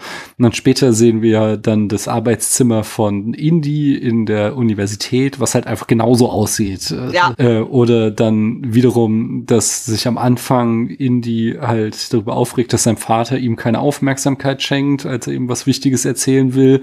Und dann sehen wir ihn im Umgang mit seinen Studierenden und er fällt sich wieder da genauso, dass er denen halt Genau. gar keine Aufmerksamkeit Aufmerksamkeit schenkt, sondern sich sofort aus dem Staub macht und diese Geschichte macht, äh, also sein Abenteuer halt erlebt und nicht sich in irgendeiner Form für die, für seine Kinder, äh, metaphorischen Kinder interessiert. Und Ja. den schönsten Text, den ich wirklich gelesen habe, es war eine Interpretation der Hutsituation in diesem Film. Ja, Denn- sie tragen ja beide Hüte. ja, nicht nur das, es geht ganz viel, also es ist, es ist wirklich toll. Also da äh, es ist durchkomponiert, was da mit Hüten abgeht. Äh, ich habe nur mal die die wichtigsten Eckpunkte habe ich mir mal rausgeschrieben. Ähm, es geht also der der Text ging davon aus, es geht in diesem Film viel um die Identität von Indy. Wer ist er? Ja. Äh, Und er ist halt nicht der Mann mit dem Hut, er ist quasi sein Hut. Also wir haben diese Assoziation ganz stark mit seinem Hut. Das sagte eben schon, die wird halt uns gleich am Anfang aufgemacht, wenn wir halt da wieder das gleiche Bild quasi wie in ähm, Raiders sehen. Und dann ist es aber Und nicht deswegen er, ist sondern dieser der andere. Prolog auch wichtig. Genau. Deswegen und ist dieser dann sehen wir, wichtig. wie er seinen Hut tatsächlich kriegt. Wir haben, also diese Beziehung zwischen ihm und seinem Hut wurde ja schon früher immer aufgemacht. Zum Beispiel Ja. auch im ersten Teil, wenn er da äh, Marion das erste Mal sieht und, und nee, also zu ihr kommt und wir so diesen Schatten von ihm mit dem Hut an der Mhm. Wand sehen. Und auch im zweiten Teil, wenn er dann irgendwie fast seinen Arm riskiert, um seinen Hut noch zu retten, Ja. äh, bei dieser einen Falle. Äh, von daher, diese, diese Assoziation mit ihm und dem Hut wurde immer sehr, sehr stark gemacht. Und jetzt äh, wird hier, wir kriegen halt am Anfang erstmal diese falsche Fährte, dann kriegt er den Hut und dann sehen wir mit diesem Matchcut, dass er wieder äh, auf diesem Schiff da ist und wieder gegen den gleichen Typen kämpft. Also diesen, diesen Überauftraggeber, der auch noch Panama Hat heißt. Also auch der ist wieder mit einem Hut assoziiert. Ja. Und der sagt dann ähm, zu ihm, äh, also genau, also erstmal, Indiana Jones hat nicht verkraftet, dass er das Kreuz verloren hat als Kind, sondern er ist immer noch dem am hinterher äh, eifern. Und äh, er steckt gewissermaßen in seiner Vergangenheit fest und kriegt dann auch noch von diesem Panama Hat weiter äh, irgendwie gesagt, sowas von wegen, ähm, sie sind ein Relikt, äh, Indiana Jones so. Und Ja. äh, damit wird so dieses Thema aufgemacht, entwickle dich weiter oder stirb. Und dann explodiert ja das Schiff und dann sehen wir auch noch mal hier den, äh, nach dem Tod von Panama Hat dessen Hut im Wasser treiben. Ja. Dann sagtest du eben schon, wird die Verbindung zwischen Vater und Sohn hergestellt, dadurch, dass beide andere aber Hüte tragen. Ja. Und dann gibt es am Ende wieder ganz entscheidende Szenen, nämlich einmal, als dann der Panzer auf den Abgrund zurast. Im entscheidenden Augenblick wird dann Indy der Hut vom Kopf geweht und er ist plötzlich nicht mehr der Mann mit dem Hut und er stürzt dann vermeintlich in den Abgrund und äh, Setzt der Vater dann auch nicht auch in dem Moment, wo er runterguckt, den Hut ab? das kann sein, das weiß ich gerade nicht. Ja doch, der setzt den Hut ab. Jedenfalls ist ja dann im Anschluss die Versöhnungsszene zwischen den beiden. Und äh, jetzt ist quasi Indiana Jones wieder geheilt und dann weht der Wind ihm den, seinen Hut zurück. Äh, aber dieses Thema des Loslassens wird auch noch mal aufgegriffen, dann am Ende natürlich mit, mit dem Heiligen Gral, den er ja dann Ja. wieder versucht unbedingt zu erreichen, so wie es Elsa auch schon getan hat und dann sein Vater ihm sagt, komm, lass los. Und er Genau. in diesem Moment eben diesen entscheidenden Schritt macht, er entwickelt sich doch weiter und ist nicht das Relikt, das er am Anfang des Films gesagt bekommen wird, dass er äh, ist, schon ist, weil er eben nicht loslassen kann. Das finde ich schon alles sehr, sehr nice. Das ist schon sehr geil durchkomponiert. Ja, das ist tatsächlich sehr geil durchkombiniert. Oder auch dann der, der, der, der, der, der Unterschied zu Elsa, die halt nicht loslässt und deswegen stirbt. Ja. Ich meine, sie ist eine Nazi-Truller, dass sie stirbt, ist sowieso eigentlich eine gute Sache. Ich habe jetzt nicht so wirklich viel Mitleid mit ihr. Okay. Es hält sich in sehr engen Grenzen. Aber sie ist doch immer so hin und her gerissen. Ja, aber am Ende arbeitet sie mit den Nazis zusammen. Ja, ich sehe das ganz genauso. Also das ist, es, es gibt halt so Sachen, da gibt's nicht wirklich Grauszenen, Graustufen, weil sie arbeitet mit den Nazis zusammen. Warum sie es macht, ist ja am letzten Endes egal. Sie hätte ja auch den Heiligen Gral von Anfang an einfach mit Henry Jones suchen können, hat sie aber nicht gemacht. Sie hat äh, sich mit den Nazis zusammengetan, statt sich mit dem ehrenvollen Archäologen Henry Jones zusammenzutun. Stattdessen hat sie gesagt, nee, ich äh, kooperiere jetzt mit Goebbels und Hitler, weil what could go wrong? Absolut gar nichts. Und am Ende hat sie, hat sie's, äh, hat sie äh, dadurch mit ihrem Leben bezahlt. Ja. Ja, ja, also kein Widerspruch von mir. Ich hasse sie, ich hasse sie wirklich. okay. Ähm, sag mir mal, äh, um vom Hass wegzukommen, zurück zur Liebe. hast du, hast du Szenen, outstanding Moments, Szenen, die du besonders magst? Viele. Also halt wirklich diese Szene so mit mit dem mit seinem Kollegen da so, ja, er hat zwei Tage Vorsprung, ja, ja. er kennt alle Bräuche und alle Kulturen. Und ihr werdet ihn nie finden. Und dann dieser Jumpcard nach, ich glaube, es ist Marokko. Mhm. Spricht hier jemand Englisch? Come on, das ist großartig. Das mhm. ist einfach fantastischer Humor. Mhm. Das ich, also ich liebe den Humor sowieso. Dann halt wirklich diese Szene, wo sie zusammen am Stuhl gefesselt sind und sich die ganze Zeit hin und her drehen und dann mit dieser Drehtür. Äh, fantastisch. Und die Panzerszene. Mhm. Also ich glaube, es ist eine, die klischeehafte Antwort, aber die Panzerszene Nein, ist super. Die ist diese, echt ganz, gut, ja. diese ganze Kampfszene und halt auch das Ende, wo er dann wirklich äh, zeigt, er ist halt doch ein Wissenschaftler und nicht nur ein Grabräuber. Also äh, ja, Jesus war Schreiner. Jesus hatte höchstwahrscheinlich einen äh, normalen, simplen Trinkbecher und keinen goldenen. Mhm der irgendwie sonst wie verziert ist. Jesus hat höchstwahrscheinlich aus einem normalen Becher getrunken und äh, wie er dann seinen Vater rettet mit dem Wasser da und äh, und auch wirklich die ganz klischeehafte der der Ritt in den Sonnenuntergang. Ja. Ich ich bin großer Freund von Ritt in Sonnenuntergang. Auf so, jeden Fall. das ist immer wieder ein gutes es, Bild. Es, es, ist einfach immer hübsch und immer geil und immer sehr symbolträchtig und äh, er zieht weiter weil er, nachdem er sich weiterentwickelt hat und äh, kein Relikt mehr der Vergangenheit ist. Großartig. Ich möchte noch äh, nicht unerwähnt lassen, die Bibliotheksszene. Die finde ich auch äh, ganz toll einfach. Erstmal, nachdem er ja am Anfang in dem, ist es auch so, ich weiß nicht mehr genau, was er sagt, in dem Klassenraum am Anfang sagt er alle möglichen äh, Dinge, die nichts mit Archäologie zu tun haben, die alle in dem Film noch später eine Rolle spielen werden. Unter anderem ist ja dann auch dabei, dass es niemals irgendwie. Noch nie hat ein X auf einer Karte. Genau. Einen, einen Schatz gezeigt oder so. Und dann ist es das große X in der Bibliothek. Ja. Und dann halt aber auch dieser geile Witz mit dem Bibliothekar und dem Stempel und dem Boden einschlagen. Ja. Das, ah, ist, es, das mag ich schon sehr, sehr gerne. Super, der Humor in dem Film ist auch einfach so schön, hm. dieser, dieser, dieser Slapstick-Humor. Ich bin immer großer Freund von so Slapstick-Humor und Situationskomik. Äh, wie eben das Stempeln, das dann, wo sie dann d'accord mit dem, mit dem Stempel in den Boden einrammen. Super. Ja, ich würde sagen, dann kommen wir mal zur, zum Eingemachten, zur Frage, worum geht's wirklich? Und da habe ich meinen ersten Punkt überschrieben mit Kulturimperialismus. Ob du dieses Meme auf Twitter kennst mit British History Museum, be like, Punkt, Punkt, Punkt. Ja, und dann sieht man natürlich. immer irgendwelche Diebe. Und die Pyramiden, der einzige Grund, warum die Pyramiden noch in Ägypten stehen, ist, weil sie sie nicht einpacken konnten. ja, das stellt sich halt die Frage, was unterscheidet denn Indiana Jones von einem Grabräuber? Nichts. Mhm. Und ich mach die Frage weiter auf. Jetzt darfst du nörden. Was, was macht ihn zum schlechten Archäologen? Du hast es immer wieder angedeutet. Ja, weil er halt, er, er, es geht ja, also die, die Frage, wann ist es Grabraub und wann ist es Archäologie, ist eine anhaltende Diskussion in der Archäologie, weil das ist natürlich eine schwierige Frage. Mhm. Ist es ethisch vertretbar, dass wir Ötzi in einem Museum ausgestellt haben? Mhm. Das ist eine wichtige Frage. Oder, oder dass wir Pharaonengräben in Museen ausstellen, im im Museum in Kairo unter anderem. Das sind ja nochmal zwei Fragen. Also, also in, die, die eine Frage wäre zum Beispiel, muss die Nofretete in Berlin stehen oder sollte sie nicht besser in Ägypten stehen? Und die andere Frage, wenn ich dich richtig verstehe, ist so, ob es jetzt ethisch vertretbar ist, dass wir überhaupt tote Leute ausstellen, oder wie?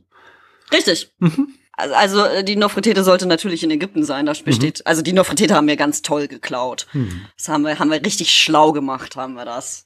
Wir haben das richtig so gemacht, dass wir dastehen können. Nö, nö, nö, es gab Verträge. Ja, die Verträge, die kein Schwein verstanden mhm. habt, die ihr, mit denen ihr sie einfach über, übers Knie gezogen habt. Und es ist, es ist natürlich immer eine Frage. Also archäologisch gesehen erhalten wir Dinge am besten, wenn wir sie einfach in der Erde lassen. Mhm. Nichts ist besser für die Erhaltung von archäologischen Befunden, als die Sachen bleiben da, wo sie sind. Okay. Aber ist es dann, ich meine, dann ist ja doch die Frage, für wen erhalten wir es, oder? In dem Fall. Ist es, also ich, ich kann mich noch an mein Studium erinnern, da habe ich einen Text von, also ich habe unter anderem Philosophie studiert und viel mhm. Ästhetik gemacht und hab, äh, bin ein großer Fan von Nelson Goodman und von ihm gab es so einen Text, ich weiß leider nicht mehr, wie er hieß, äh, worum es darum geht, ähm, so diesen Konflikt zwischen Ausstellen und Erhalten von Kunst. Und er hat so ja. zum Beispiel hier die, wie heißen sie, die Höhlen von Lascaux oder so, ähm, die ja versiegelt wurden, weil einfach die Menschen sie so sehr beschädigt haben, dass man gesagt hat, so, okay, äh, wir wollen das erhalten.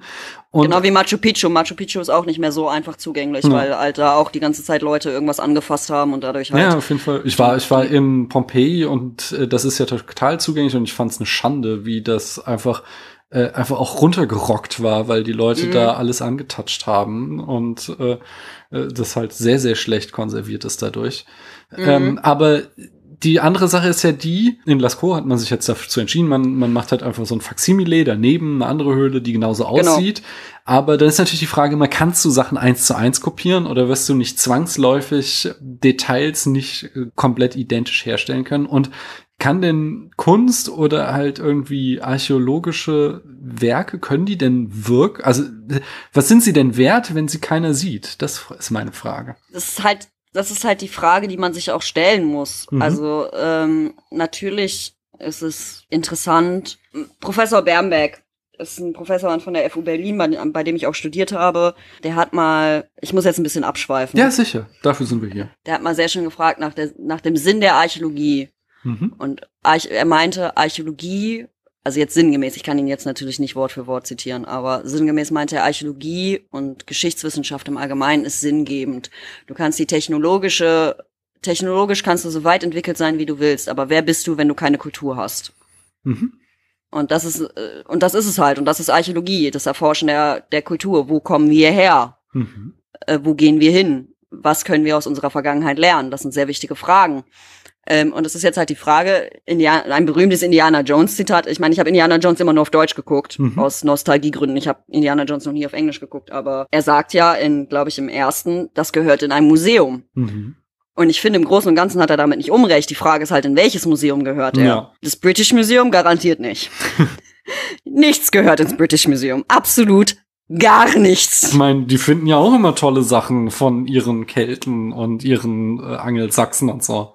Ja, aber, aber ansonsten, was macht der Rosetta Stone im Britischen Museum? Der gehört da nicht hin, der gehört nach Ägypten, hm. wo er gefunden wurde. Was macht die Nofretete im neuen Museum auf der Berliner Museumsinsel? Sie gehört da nicht hin, sie gehört nach Ägypten. Hm. Das Ishtar-Tor um mal auf mein Fachgebiet der vorderasiatischen Archäologie zurückzukommen, das Ishtar-Tor gehört auch nicht nach Berlin. Ja. Das haben wir fantastisch geklaut und dann sehr schlecht rekonstruiert. Ich gehe jetzt mal nicht darauf ein, wie wir dieses Ishtar-Tor rekonstruiert haben, weil ich dann schreie.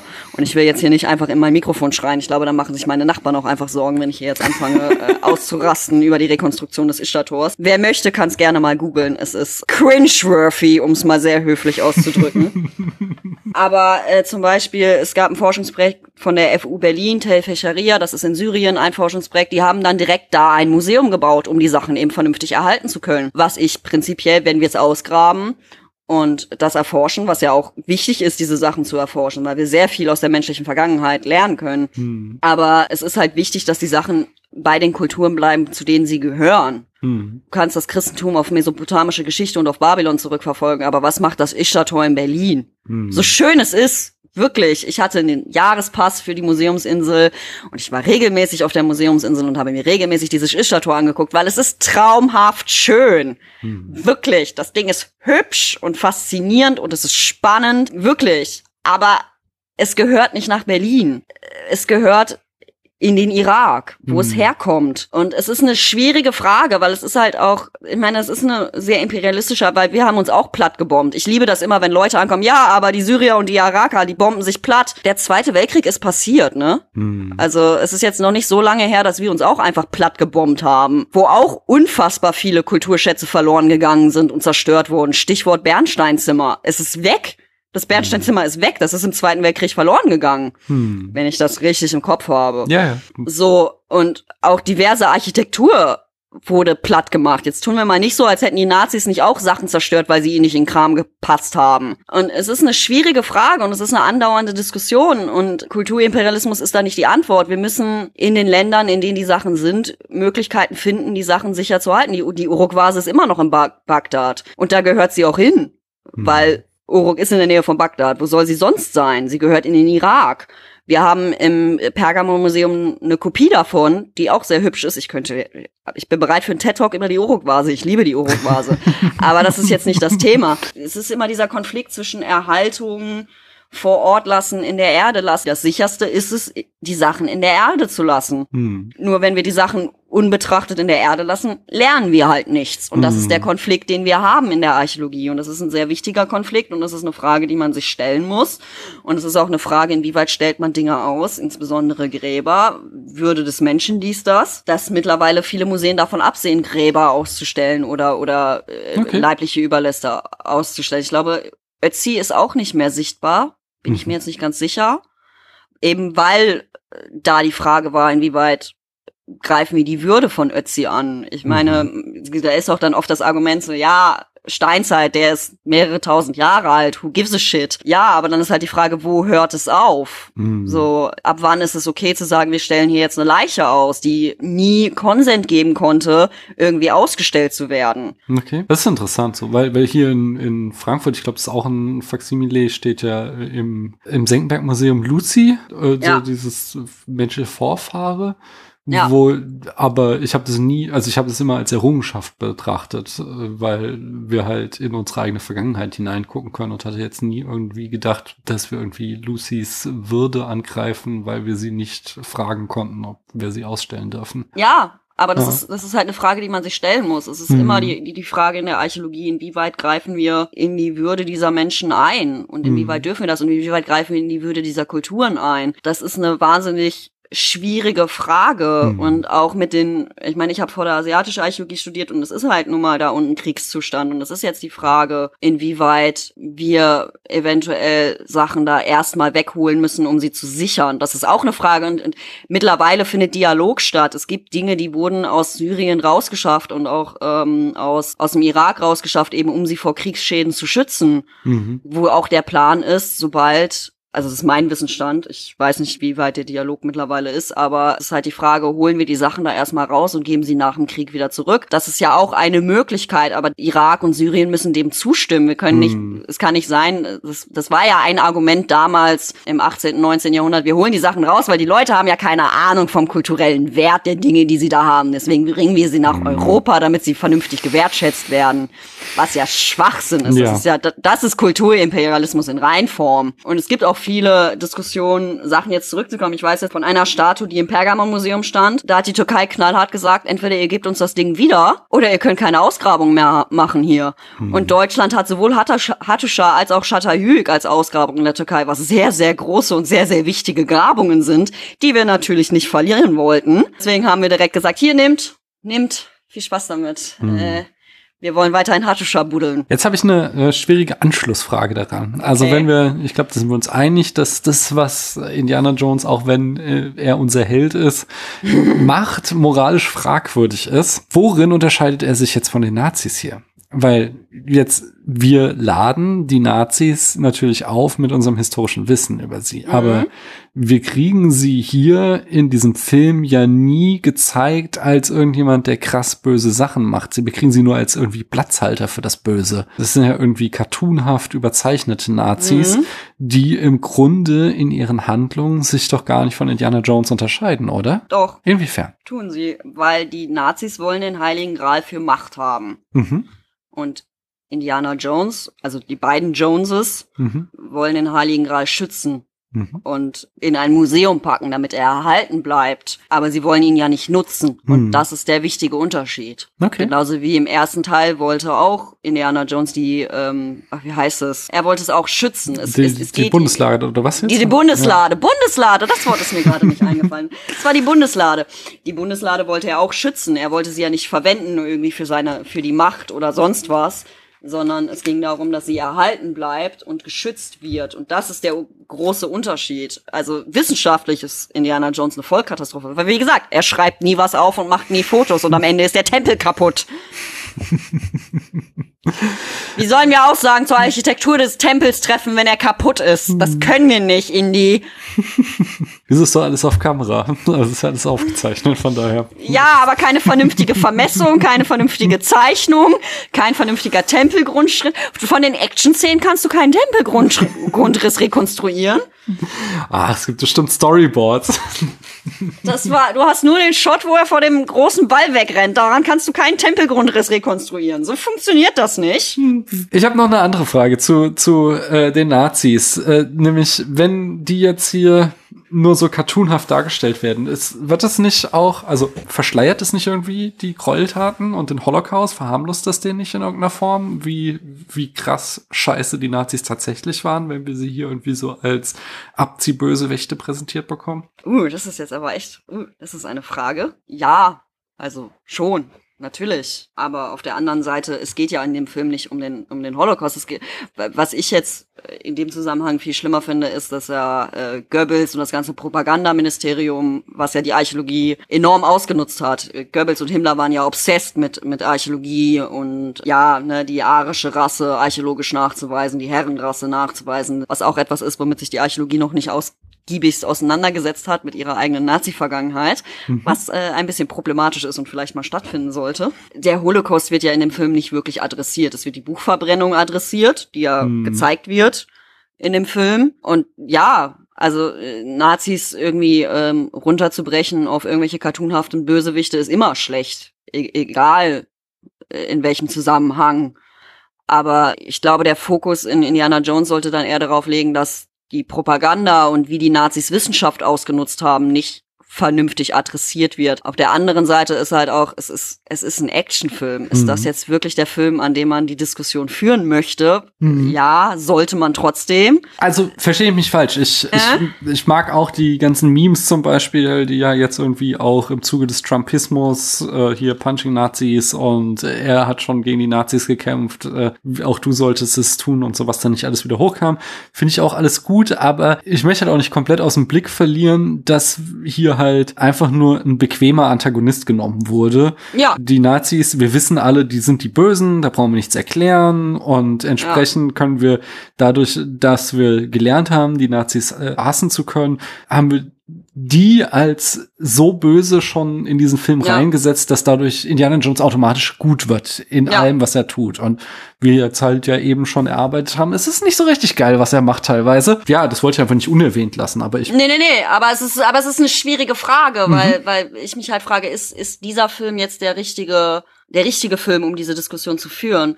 Weil eine andere Diskussion, die man da führen könnte, ist, äh, die ich dir aus meinem Studium sagen kann, die archäologische Gemeinschaft hatte gar nicht so viel gegen die Nazis, wie Indiana Jones suggeriert. Mhm. Also das ist, gab sehr, sehr viele äh, antisemitische, also insbesondere antisemitische und auch äh, rassistische Theorien in der Archäologie und die auch bis heute noch Bestand haben, mit der sich die Archäologie bis heute nicht, die Archäologie hat sich bis heute nicht mit ihrem eigenen Kulturimperialismus auseinandergesetzt, vernünftig. Hm. Und da es ein Film über Archäologie ist, würde ich eher da ansetzen und eher sagen, okay, was hat die Archäologie überhaupt, wie hat die Archäologie, die wissenschaftliche Gemeinschaft damals mit den Nazis interagiert und wie okay waren sie mit den Nazis?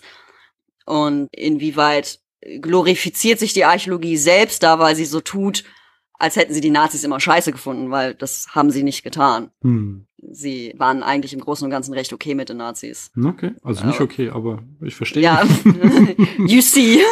Ach ja, verwandtes Thema. Verwandtes Thema. Und zwar, ich habe mehrere Texte gelesen, in denen so Sachen standen wie Indiana Jones ist der Archetyp eines starken, selbstständigen amerikanischen Mannes.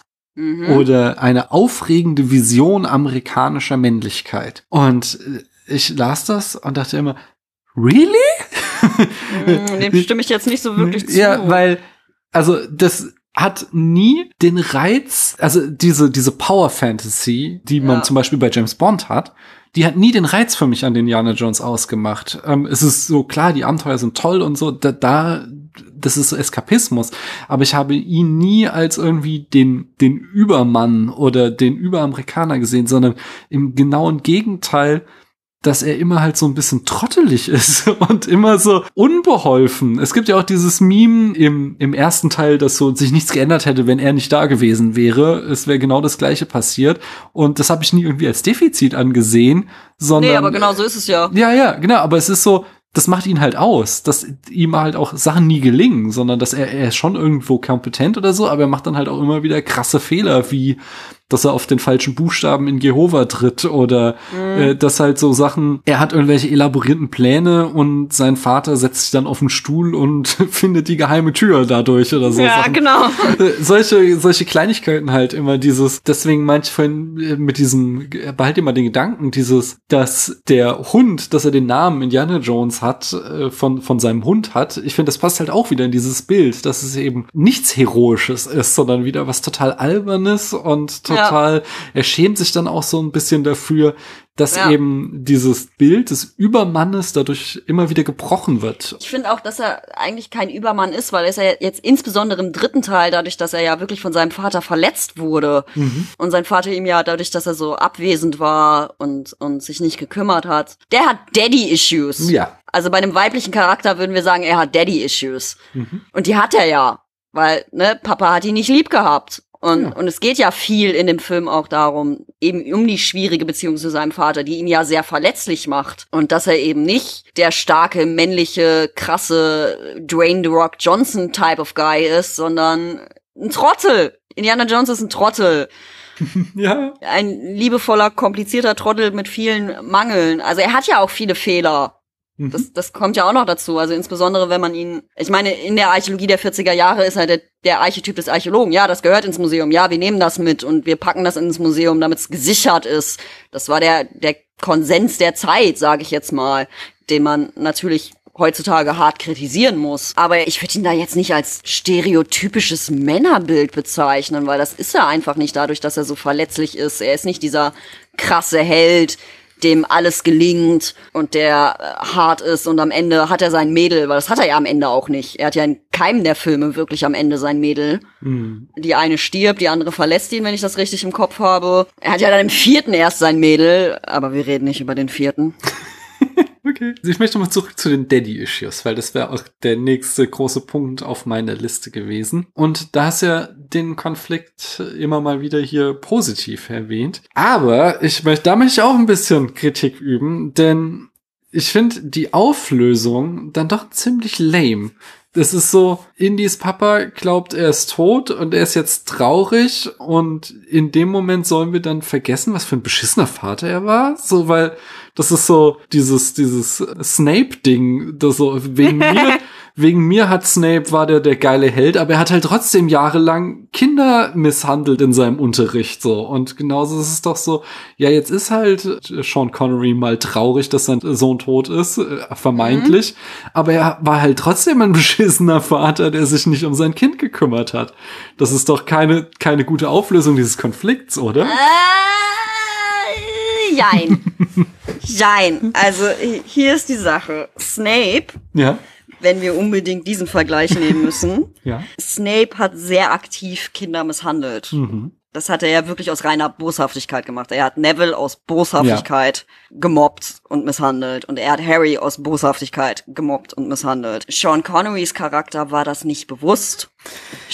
Sean Connerys, also so sehe ich es zumindest. Ja, ja. Sean Connerys Charakter war halt ganz salopp gesagt nicht in der Lage, seine Liebe, also er, er sagt ja auch, ich habe ihm nie gesagt, dass ich ihn liebe, was er dann halt feststellt, nachdem Indiana Jones gestorben ist. Ich habe ich hab immer das Gefühl, dass Sean Connerys Charakter ein schlechter Vater war, weil er es nicht besser wusste und nicht, mhm. weil er aktiv böse gegenüber Indy war, sondern dass er eigentlich Indy immer geliebt hat, aber weil er so versessen auf seine Forschung war und auch weil seine Persönlichkeit jetzt nicht so die liebevollste Persönlichkeit unter der Sonne war, dass er deswegen das nicht vernünftig zeigen konnte und deswegen schlechter Vater war, nicht weil er aktiv scheiße sein wollte Indianer gegenüber, mhm. sondern er wusste es schlicht und ergreifend nicht besser. Was natürlich seine Handlung nicht entschuldigt. Hm. Natürlich nicht. Das ist keine Entschuldigung dafür, dass er ein schlechter Vater war, weil er hätte sich mehr Mühe geben können. Aber die, die Absicht ist halt dann doch am Ende des Tages auch wichtig.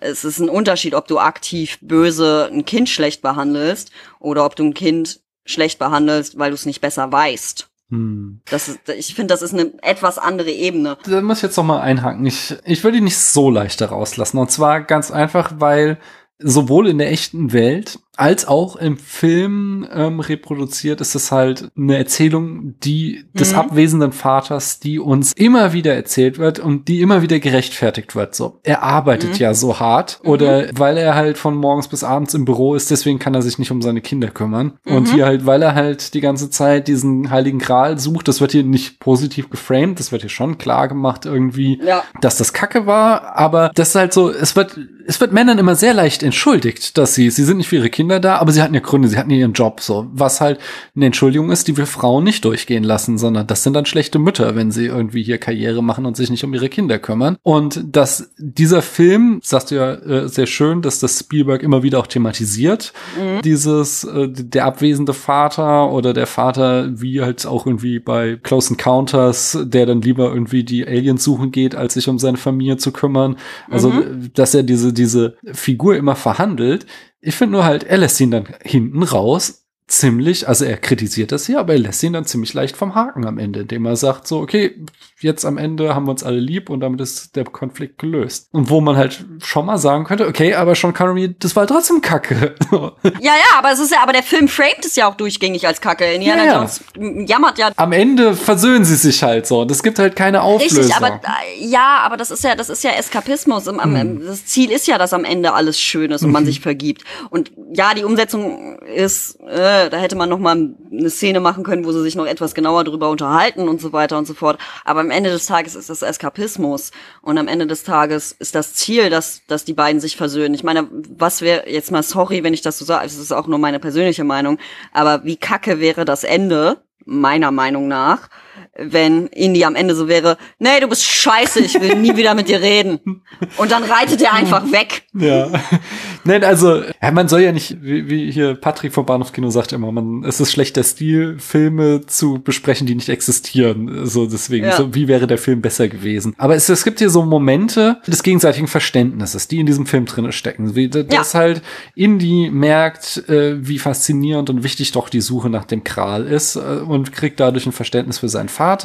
Und sein Vater hat halt auch in so Ansätzen dieses, okay, die Art und Weise, die Grabräuber, der Grabräuber-Style seines Sohnes, der ist auch nicht komplett schlecht, sondern der kann auch was. Und es, es gipfelt ja auch, dass er ihn dann da in dieser Höhle am Ende Indianer nennt und so. Also äh, du, du hast so Momente, das hätte ich mir nur gewünscht, dass das stärker rausgearbeitet wird. Dass wir halt nicht nur, oh, Papa ist traurig und deswegen sollen wir ihn jetzt wieder lieb haben, sondern dass wir halt, dass halt auch wirklich so ein Redemption-Arc in irgendwie in einer Weise drin Ja, aber ich steckt. finde, aber ich finde, der findet ja über den ganzen Film über statt. Das ist, ich finde jetzt nicht, dass der einfach so am Ende so, ja, ja, jetzt ist alles gut, sondern sie nähern sich ja über den gesamten Film an. Das ist ja das wichtige Thema des Films, dass die sich äh, im Laufe des Films annähern. Ich, ich habe beim Gucken jetzt nie das Gefühl so am Ende so, ah ja, scheiße, wir müssen jetzt irgendwie noch dem Vater vergeben. Deswegen, ja, okay, alles cool jetzt. Sondern dass das schon sowas ist, was sich über den gesamten Film entwickelt. Hm, okay. Ja, ja, kann ich partiell zustimmen, aber ich glaube, es hätte ich mir noch intensiver einfach gewünscht. Können wir uns da, also we, Ja. we agree that we disagree oder so. Ja, we agree, dass, we agree that we disagree. Dann ein paar Kleinigkeiten habe ich noch, aber wir müssen noch über die Frauenrolle Singular sprechen. ja, die eine, die es gibt. Die eine Frau, die hier vorkommt und mehr als irgendwie einen Satz, als wie die Sekretärin sagen darf. Ja. Ja, Alison, Nazi-Troller. Genau, Alison Doody spielt Elsa.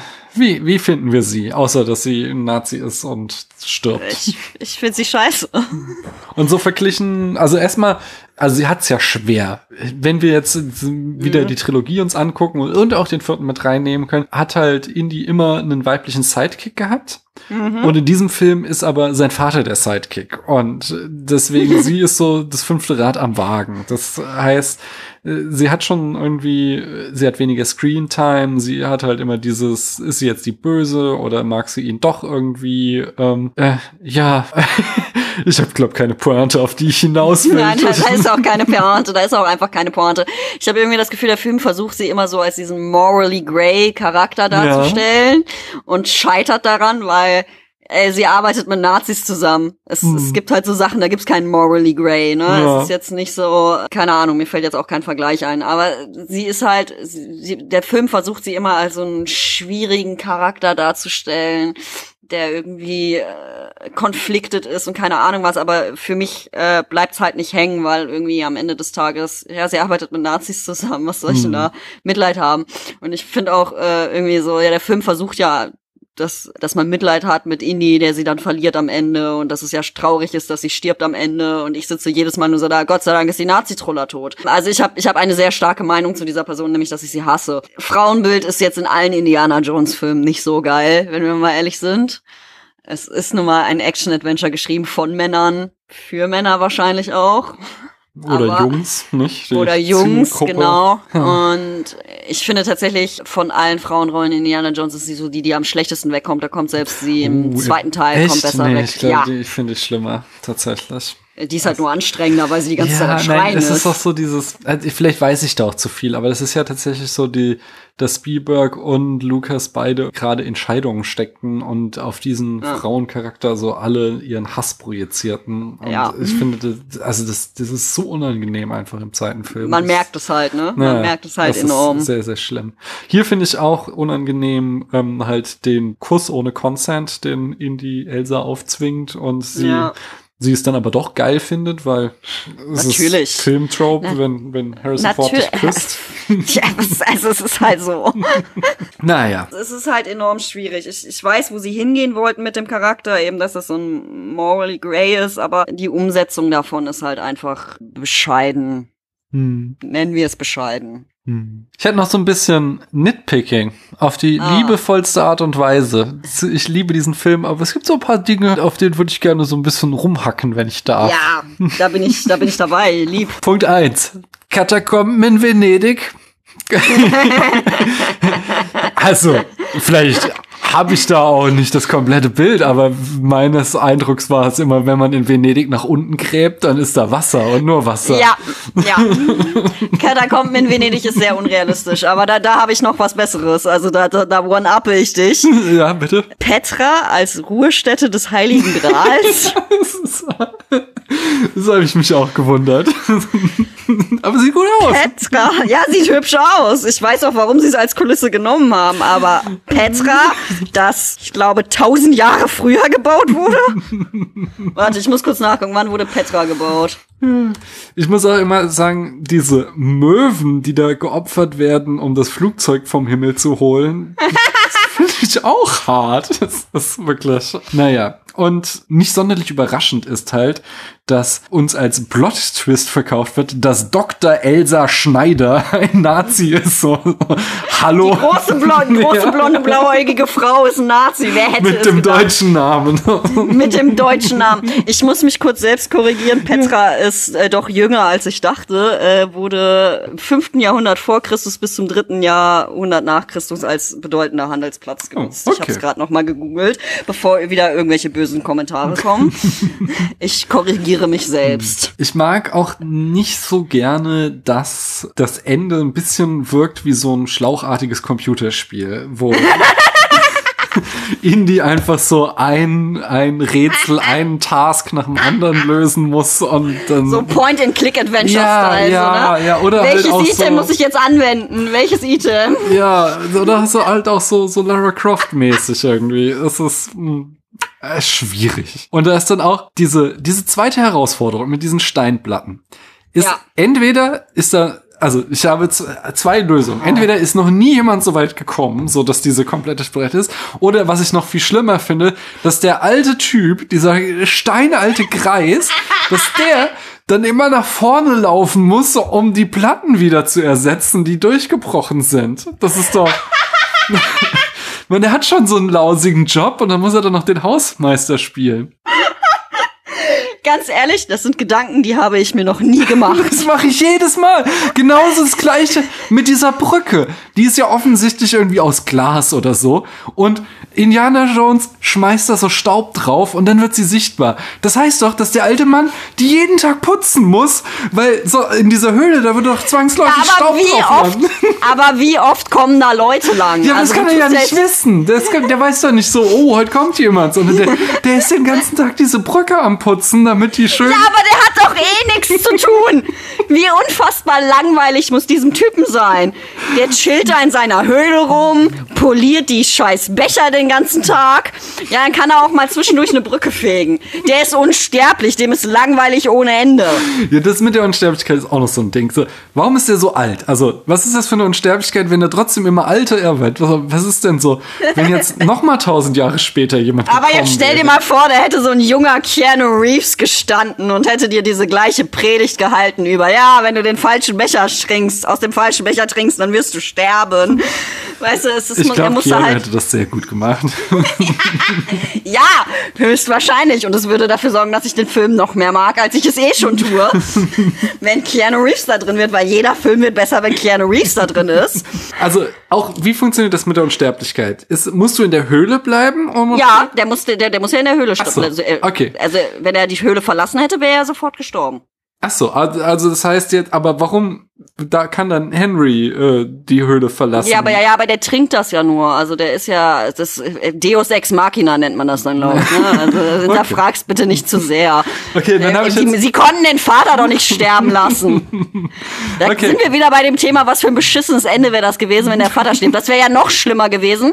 Also ich finde ja wirklich dieses Märtyrer-Todsterben dann schlimmer als diesen plötzlichen Redemption-Arc, den die Ja. dann in den letzten 30 Minuten kriegen. Na gut. Da, da wäre der Märtyrer-Tod für ihn noch Aber das Beste ist, diese, diese Vorstellung, die muss ich immer lachen, dass der alte Ritter, dieser wirklich, dieser Steinalte, der kann sich kaum bewegen, der, der ist den ganzen Hindernisparcours am Ende durchgelaufen, nur um Indy noch mal winken zu können. Der ist, okay, die gläserne Brücke, das kriegt er noch hin, aber der ist auch über die Platten gehüpft, hat sich bei den Messern geduckt an der richtigen das, Stelle. das, das Ducken bei den Messern ist das Wichtigste. Nur damit er dann nochmal stehen konnte, um Indiana Jones am Ende zu winken. Und das ist auch Ja, aber, aber, aber, aber, aber, komm, seien wir mal ehrlich, würdest du nicht für Harrison Ford als Indiana Jones alles auf dich nehmen, um ihn Totally. nochmal zu sehen? Auf jeden Fall. Weil das bringt mich wieder auf meinen Anfangspunkt zurück. Indiana Jones ist sexy. Ja, es ist da, da, kein Widerspruch von mir. Ich sag immer, ne, ich reise in die Vergangenheit und bringe dir jeden Diktatoren um. Aber erstmal gehe ich in die frühen 80er, späten 70er und knutsche mit Harrison Ford rum. Das ist, ist elementar. Wenn ich Zeitreisen könnte, würde ich das sofort tun. Ich habe vor vielen Jahren mal getwittert, ich, als ich noch mit der Mutter meiner Kinder zusammen war, ich werde jeden Sorgerechtsprozess gewinnen, denn die Mutter meiner Kinder behauptet, der junge Harrison Ford sei nicht attraktiv. Ja, äh, wenn ich dann Richterin wäre, sagen, ja, äh, Entschuldigung, ich kann Ihnen kein Sorgerecht geben. Das ist unverantwortlich. Wir haben uns gütlich geeinigt. Wir, da, bei uns war dann doch das Wohl unserer Kinder wichtiger als Die ist als. Vater, warte, warte, warte, die ist als Vater das Wohl deiner Kinder wichtiger als irgendwas anderes. Als das die Attraktivität von Harrison Ford, das ist Das ist, un, das ist unrealistisch. Das ist absolut unrealistisch. Ja, es ist auch, dass ich nicht den ganzen Tag nach heiligen Krallen suche, sondern Schulbrote schmiere. Ich weiß auch nicht, was da in mich fährt. Das ist auch, das irgendwas ist schiefgelaufen. Aber ich suche ja auch nicht den Heiligen Gral. Also ich habe ja auch irgendwas falsch gemacht. Ja, es ist, bleibt merkwürdig alles. Das, äh, irgendwas haben wir falsch gemacht. Ja, nichts falsch gemacht haben wir, glaube ich, mit dieser Besprechung, denn das ist sehr, sehr schön bisher. Und es ist noch nicht ganz zu Ende, sondern ich würde, also nee, erstmal frage ich dich, hast du noch irgendwas Inhaltliches, was du gerne loswerden möchtest, was wir noch nicht gesagt haben? Ich möchte noch mal ganz kurz darauf eingehen, dass Indiana Jones ein furchtbarer Archäologe ist. Ich glaube, das haben wir ausgiebig besprochen, aber ich glaube, jetzt haben wir es nochmal zur Kenntnis genommen. Und äh, ich möchte auch kurz erwähnen, Archäologin sein ist nicht so wie Indiana Jones. Es ist leider nicht so Nein? spannend. Oh. Nein. Mir sehr leid. Ah, Zerstört Ähm. meine Illusion. Das tut mir sehr leid. Aber ich renn gar nicht so oft vor großen rollenden Steinbällen weg. das mache ich tatsächlich relativ selten. Also ab und zu schon, natürlich, aber nicht so oft. Ich habe auch nicht so oft Verfolgungsjagden mit Nazis auf Panzern. Also das ist auch, kommt auch eher selten vor. Aber Motorrädern. auf Motorrädern ja und auf Booten in Venedig. Ständig. Okay. Ständig bin ich auf Booten in Venedig unterwegs. Puh, Gott sei Dank. Und in den Katakomben von Venedig, da bin ich auch ganz viel. Sehr schön. Ja, dann lass uns doch den Film bewerten. Also wenn du das möchtest, äh, Ja, musst gerne. du nicht. Äh, dann haben wir unsere berühmt-berüchtigte Skala von 1 bis 100 Punkte. Wie viele Punkte Mhm. bekommt er da von dir? 1 bis 100 Punkte. Ich muss kurz nachdenken. Ich, äh, 90. Ich Mhm. liebe den Film. Ich, ich könnte ihn immer gucken. Ja, ist schön. Also ich liebe den Film auch. Er ist ganz großartig. Ich habe so ein paar Kritikpunkte geäußert. Daddy wird Die zu leicht rausgelassen. Die haben wir ja jetzt auch ausgiebig Mhm. diskutiert. Die Frauenrolle ist unterkomplex, ähm, Nennen wir es schlecht gealtert. schlecht gealtert. Dieses Archäologentum, was eigentlich Grabraub ist und die abziehen. Ja, aber, aber, aber, aber, aber, aber, seien wir mal ehrlich. Jetzt mal sorry. Eine realistische Ausgrabung ist jetzt nicht so spannend. Also es tut mir leid. Dann hast du einen Typen, Typen mit einem GPS und ein Klemmbrett, der was aufschreibt und Sachen beschreibt und Sachen zeichnet. Und das ist nicht so spannend wie, ja, den Heiligen Gral zu finden und über irgendwelche Platten zu laufen. Hast du The Dick gesehen letztes Jahr? Nein. Das ist, ich glaube, Ach doch, doch, den habe ich gesehen. Den habe ich gesehen. Ja, Die, die Ausgrabung da mit, Genau. mit äh, Joseph, äh, mit äh, Fiennes, von Ralph Fiennes, Fiennes. Ralph Fiennes, genau. Ja, der war auch tatsächlich sehr gut. Fand ich nicht, aber dachte eher so der so vom Langweiligkeitsher Faktor. Und womit ich nicht sagen will, dass Archäologie langweilig ist, aber es passiert weniger als bei Indiana Richtig, Jones. aber ne? er war, er war historisch äh, akkurat. Ach so, okay, das meinte ich. Ich fand, äh, mein, also das habe ich auch, habe ich beim Sneakpot drüber als Gast gesprochen. Ich fand, der Film war viel zu vollgeladen. Da waren 15 Stories drinne, die parallel erzählt Was wurden. ich halt, also das Ding ist halt das, das Archäologische dahinter und auch der Ja. Konflikt mit dem, äh, mit dem Museum dann. Also das war schon alles sehr realistisch. Was ich Mhm. ein bisschen nervig fand an dem Film ist, dass er halt so als der ultimative Held dargestellt wird und er ist der Underdog, der dagegen kämpfen musste. Ja. Und äh, am Ende ist er fantastisch. Er war ein sehr guter Grabungstechniker und auch diese Schlussszene, wo sie dann da in diesem Boot liegt und so, das war alles ein bisschen sehr hergetraben und ein bisschen so. Äh. Aber es war sehr schön realistische Darstellung von Ausgrabung zu sehen. Was ich aber dann auch muss, weißt du, manchmal sieht man so Sachen, wenn man, wenn man Experte in etwas ist, beziehungsweise Expertin in etwas ist. Man sieht ja dann ähm, quasi, wie sie den Schnitt in den Hügel machen. Und das Blöde ist, ich habe sofort gesehen, ja, das war ein künstlich angelegter Hügel und das ist kein echter Hügel, weil da müsste man Erdfarbunterschiede äh, sehen und man sieht halt, dass alles Humus ist, den sie da aufgeschüttet haben. Aber das ist dann halt so äh, Sachen, die man nicht nicht nicht wahrnehmen kann, wenn man irgendwie Experte ist. Eine Ja, Freundin von mir ist auch. Ärztin, die meinte auch so, ich kann kein Grey's Anatomy gucken. Ich kann's nicht, das ist furchtbar. Ach ja. Um zurückzukehren zu unserem Film, äh, wie gesagt, ein paar Kritikpunkte hatte ich. Ich sag mal 82 Punkte. Und ich Das glaube, war echt da gut. landen wir ziemlich weit oben in den Charts. Ja, es ist halt auch einfach, der Film macht einfach Spaß. Ja, das ist richtig. Und Spaß hat das ja auch gemacht, Ellie. Mir auch. Das ist schön. Wir haben ja quasi schon ein halbes Date für den Indiana Jones 5. Da müssen wir schauen, ob unsere Prognosen aufgehen. Die Pyramiden werden explodieren. Genau. Und wir sehen das Geisterschloss und die Jogginghose. Die Jogginghose ist das Wichtigste. Hört die letzte Folge, um äh, nochmal zu hören, woran, äh, wie es zu diesen Prognosen kommt. Ja, wenn, wenn denn die Leute total begeistert jetzt von dir sind, wo können sie denn im Internet noch mehr von dir mitbekommen? Äh, ja, auf Twitter unter Handyfeuer. Da bin ich am meisten unterwegs. Ja, sehr schön. Und ich sag dann nochmal Danke, dass du hier warst. Und Sehr gerne, gerne wieder. Das ist sehr schön. Danke auch äh, an alle, die bis hierhin zugehört haben. Tschüss. Tschüss.